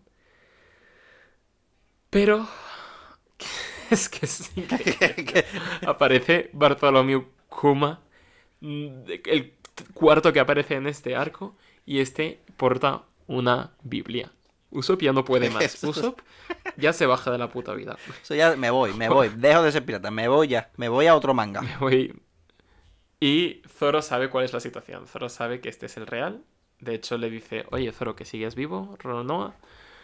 Eh, Y le dice, oye, si te fueras de viaje, ¿a dónde te irías? Y antes de que Usopp o Zoro le puedan replicar nada, Pues. chasquido de Thanos. Y donde había Zoro, ya no hay. Ahora hay una burbujita, ¿no? Que ha explotado. Ahora hay un. Hay una burbujita que ha hecho. Y Luffy está en las últimas. Ah, bueno. Y empieza a tener un poquito de un ataque de pánico. Que veremos si se resuelve bien o mal. A cómo. ver, Ya nos contarás. Porque sí, porque nos ha mandado al, al tomo 53 ya. Bueno, vamos a ver. Pues sí, efectivamente, este, este es el Kuma verdadero. Y, y ha hecho desaparecer a Zoro con sus adorables manitas de gato. Vale, Nami recuerda que en Thriller Bar hizo lo mismo con, con Perona. Que sí, que Kuma hizo desaparecer a Perona y no la volvió a ver más. O sea, vamos a recordar muchas. Claro, no ha salido ni, ni, ni en historietas de portadas Claro, ni nada. vamos, Vamos, la- va- vamos a recordar muchas cosas de Thriller Bar, como cuando dijo Moria que más adelante encontraría alguna pesadilla y que acabarían perdiendo la tripulación, ¿verdad? no pasará eso. A ver, el caso. Que dice el tipo de hacha gigante que la persona eh, que Kuma toca ah, sale volando por el cielo durante tres días y tres noches. Y el destino solo lo sabe Kuma. O sea, puede estar en otra isla o en la otra punta del océano. Lo cual a mí me hace preguntarme cosas. Lo primero, lo de los tres días y las tres noches es siempre. Porque eso implica que si, que si Mm. un nota lo manda a la otra punta del océano tendrá que ir hiper rápido. Pero si le manda a otra isla que está al lado, pues irá más lentito. Yo creo que implica que eh, tres días y tres noches volando, porque la hostia te la. O sea, ¿tú has visto la ruleta de la fortuna? Mhm. Que tienen que caer como en una casilla de la ruleta, que es como el, el bote, ¿no? Y Sí. tienen que girar la ruleta. Y para caer en el bote no hay que darle igual más flojo, hay que darle más fuerte, porque en vez de dar media vuelta hay que dar vuelta y media Ah, a la ruleta. Pues yo creo que esta gente al volar hace lo mismo con el mundo, ¿no? Y si tiene que mandarle a una isla de al lado, en vez de volar lento, pues da un vuela más rápido, le da una vuelta al mundo extra hostia. y ya, claro, Madre mía. yo es lo que lo, lo- lo que Muy bestia eso, en verdad. Pero bueno, joder. Bueno, A ver, básicamente desaparecen, no, no los ves ni, ¿No? ni salir volando, o sea, es como, Vale. están y de repente no, ¿sabes? Es- Vale, ahora- van a una velocidad madre considerable. mía. En fin, bueno, la cosa joder, que tío. Ahora, ahora pensaba que es muy que ir loco. volando para volar tres días y tres noches. Es muy loco, muy eh, loco. Bueno, es verdad. Claro. Bueno, lo que es seguro que, que Kuma tiene sus propios planes, porque ha mandado a volar a uno de esos clones suyos, salvándole el culo a Usopp. Lo cual le da tiempo a, a él, a Sanji y a Brook a salir por patas. Bueno, menos a Brook, que ya se nos fue el pobre, ya eso. Y ya está, duró, duró poco con nosotros, fue, fue divertido. Tamp- sin- tampoco nos dio tiempo a encariñarnos mucho con él, ¿no? Otra cosa es Zoro, pero él. pff, o sea, los. Lleva- Si, si es que pobrecillo, estaba de becario, ¿eh? Sí, Eh, tampoco. Pu- pu- pu- ya eh, cuando estaba luchando contra los peces voladores dice, bueno, por fin puedo demostrarme como miembro de la tripulación y ya, ya. A ver, a ver, Zoro, Zoro dijo, mm, eh, lo de esta tripulación es duro, ¿eh? y dijo, bueno, no será para tanto. Bueno, Claro. a- fin- Era, su primerito día. Sí. Bueno, en o sea, los sombreros de paja están empezando a perder el control. O sea, ya- Sanji ya ni acata órdenes de, de Luffy, ¿sabes? De, de huir y tal, y decide atacar. Pero Kuma lo manda a tomar por culo. Pero esta vez cerquita, si no lo hace desaparecer. Que el que hace desaparecer es a Usopp, sí. O sea que ese sí se nos ha ido definitivamente. Bueno, y ahora Sanji, Sanji también. no sé si voy a hacerlo con todo, pero me estoy haciendo Sí, risa sí, yo sí, solo. O sea, e- es un... Le quita peso Sí, dramático. me verdad que sí. O sea, que Kuma está baneando a todo el mundo de la partida. Se está, está borracho de poder. Y va el tío y le susurra algo a Riley. He oído, que, que dice que eh, punto, punto, punto. ¿no? Que, que- que me da coraje eso, los secretitos. Venga, da- di- di- dilo en voz alta que nos riamos todos. Pero bueno. Que dice Riley. Es que Kuma es el personaje más misterioso de One Piece, tío. Bueno, ya hablaremos de él, pero. Todo, es que to- todos los personajes que, que saben cosas son- siempre les gusta mucho ser misteriosos. Pero a Kuma sobre todo. O sea, yo Riley sé de qué palo va. Kuma mm, No. no te lo No. sabría decir ni en mil años. ¿Qué, qué, qué pasa con este tío? Sí, bueno, No sé. ¿Cuáles son sus intenciones? ¿Qué busca? Yo qué que sé. dice, dice Riley que si espera que se crea eso, el punto, punto, punto. Y Kuma que haga lo que quiera, que, que- aunque él también tiene sus dudas al respecto del punto, punto, punto. Mm, hmm. Ujú. Que parece que Kuma, por lo visto, no tiene obligación de cooperar con la Marina, a no ser que el gobierno esté involucrado. Por eso eh, se la suda lo que pregunte Kizaru. O sea, que, lo- que los Shichibukai tienen cierta independencia de actuación, por lo que veo. O sea, que un dato que veremos más adelante, que tendrá cierta relevancia. Vale. Bueno, sigamos, que se está poniendo la cosa calentita. Vale, al fondo está Luffy cargando su eh, segunda marcha. Echando humo de todo lo enfadado que está. Y Kuma con la cara de, pues ok. Y se va para Frankie y Nami. Yo creo que esto es eh, una manera de hacer que Luffy actúe. Y que deje de cargar la marcha, creo. Porque creo. Pero cuando Frankie ataca, pues Luffy se va corriendo hacia él. Es que, porque, que- es que Kuma los tiene a todos en la palma de la mano. Está jugando con ellos. Frankie eh, desaparece. Y ahora le toca el turno a Nami. Que, que esa viñeta de ella llorando, pidiendo ayuda, que es lo que me, que me recuerda a la de Arlon Park, que me la pasaste tú porque no había hecho la unión. Donde también le pidió ayuda a Luffy llorando, pero esta vez con, bueno, con resultados catastróficos. Pero esta vez, pues, y no siempre puedes salvar a todo el mundo. Exactamente. Y bueno, queda Chopper en modo bestia, que ya ni, ni aunque se lo pida a Luffy se, se va a salvar. Y creo que me pasaba a Robin, ¿no? La última. ah, Robin, verdad. porque estaba. Robin es estaba la última, la persona por la que eh, nos hemos granjeado estas, eh, estas recompensas y por la que le hemos Ujú. mm, declarado la guerra al mundo Exactamente. entero. Bueno, pues eso, se va Chopper. ta- mm, Y lo mismo con Robin. A ver si. Imagínate que, que la envía a Ennis Lobby. Se vaya faena ahora tener que volver. Ahora Joder. volver, ¿no? Pues, pues sí, hombre, pues sí. En fin, que ahora sí que sí, Luffy está viviendo la pesadilla de Moira. O sea, está, está solo y no ha podido salvar a ni uno. O sea, ni uno de sus nakamas. Y de postre, Sí, nunca se le ha visto tan desesperado. toda, toda la amenaza de Kuma directa hacia él. Y dice adiós.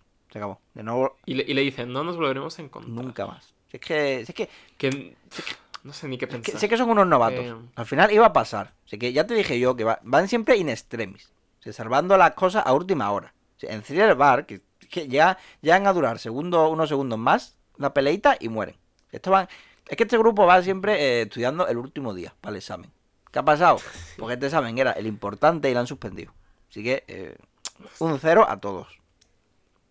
Pues, Ojito al narrador, ¿eh? Eh, Fue en este día que la tripulación pirata, capitaneada por el capitán Monkey D. Luffy, los sombreros de paja, fueron totalmente aniquilados.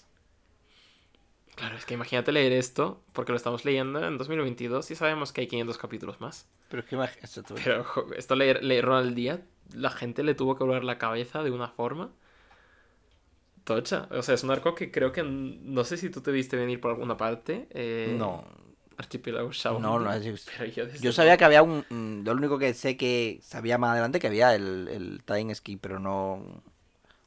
Claro. No que, que iba a haber. Que iba a explotar eso como una piñata. O sea, en plan, ah, bueno, hasta luego. Sí, para mí, yo a este arco le llamo el arco Chocapic. Porque es como. Porque es como que. Eso es lo que has dicho. Es decir, la gente van estudiando para el último día, para el último día. Van a una isla, conocen amigos nuevos. Se hacen algún enemigo, pero bueno, no pasa nada. Lo importante es la experiencia, el banquete después. Ya vendrán los problemas, ya vendrán. Y llegan a esta isla.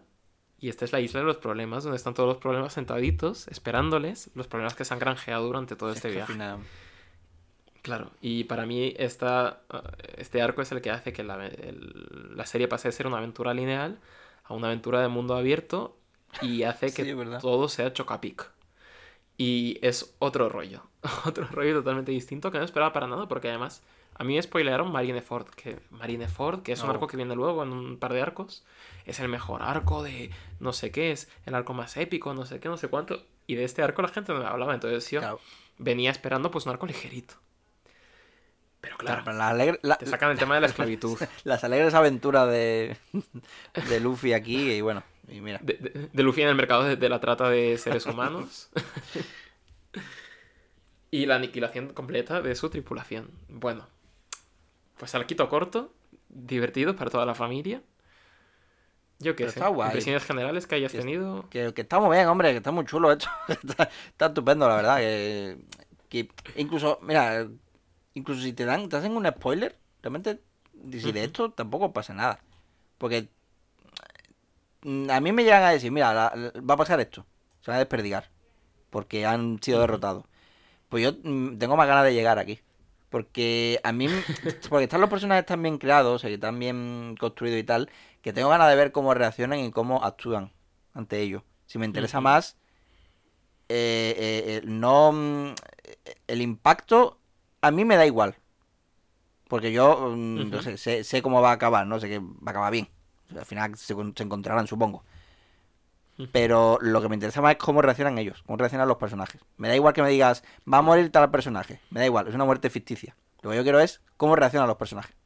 Porque ellos no saben que están en una historia. resto, ¿no? Yo no- Con los que nos quedamos. Exactamente. Yo, a mí lo que más me gusta. Por eso a mí los spoilers me dan igual.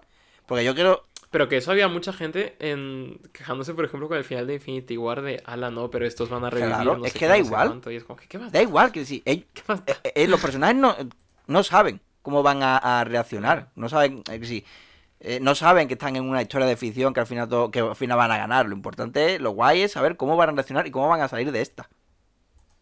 Eso es lo chulo. Correcto. Y, y ya está. Y estaría bien. Coño, Pues que- que- Con este mensaje tan chulo y con el que coincido 100% nos dejamos. eh, y os vamos a dejar diciéndonos nuestras redes sociales, como siempre, que estamos por Evox, Spotify. Google Podcast, Google de algún modo. Nunca dejará de sorprenderme. Bueno, eso. Y a ver, Twitter, ¿no? Dos piezas tuitean, eh, arroba movisaurio, arroba pique guion bajo guion bajo 97 y ya está. Un, un like, un comentario, lo Ujú. que lo que os diga el corazón. No, no estamos... Sí, si no os dice nada, pues, Pues nada, nada, pues paséis claro, al siguiente claro, capítulo hombre. si está publicado. Y si no, pues a hacer otras cosas que también, que también toca de vez en cuando. Y yo voy a acabar con una canción que la verdad es que no tiene mucho que ver con el arco. Bueno, igual tiene que ver en el sentido de que tenemos un capítulo que se llama Las, eh, las ascuas de la historia y demás, y la historia narrada, porque es de un grupo japonés que se llama Les Ralices de Nudez, que es una palabra en unas palabras en francés que ni me voy a molestar en pronunciar bien. que es un grupo que estuvo activo en los 60, desde los años, finales de los 60, principios de los 70, pero la gracia es que no tienen ninguna grabación oficial. Eh, todo lo que es- se ha extraído de su discografía son o bien bootlegs, es decir, grabaciones que han sacado por ahí piratas, o bien directos que se han grabado de forma más o menos cutre, pero ellos nunca han lanzado ni... O sea, de hecho hice un hilo sobre este grupo que es una... Verdad. O sea, es una- la historia es de escucharla y Bueno, no uno, uno- habrá que hacer unos retweets por ahí por dos piezas creo. Correcto. Pero es que además, lo gracioso de las canciones de este grupo es que nunca hay una canción. Es decir, yo voy a recomendar una canción de ellos que se llama White Awakening. Que es el, el despe- el despertar blanco, ¿no? Que además incluso podría tener sentido con el arco, porque blanco, la luz, eh, nos han despertado una hostia. Bueno, el caso. Eh, y es una canción que me parece súper etérea, súper... De hecho, hice una playlist hace años en Spotify que era canciones para el fin del mundo, que es como... Hice, me hice como una ópera rock imaginando el apocalipsis. Y iba como Es verdad, yo tengo esa lista. canción por canción. Eh, pues viendo. Y esta canción figuraba en él y me parece como una canción muy, muy, muy apocalíptica y muy nostálgica. Y creo que este final tan incierto eh, pues puede pegar mucho con ella. Con una de las versiones, porque como digo no hay una versión oficial porque pues puedo poner la del directo tal o la de la grabación tal, pero una ver- versión oficial lanzada por el grupo pues no hay. Entonces hay como 20 versiones distintas y a ver Qué cuál guay. pondré. Pero os voy a dejar con este White Awakening de los Ralices. Y pues hasta la semana que viene o hasta cuando sea. Cuando toque, pues sí, venga. Pues na- o coño, venga. Lisa dice adiós. Venga. Hasta luego. Chao.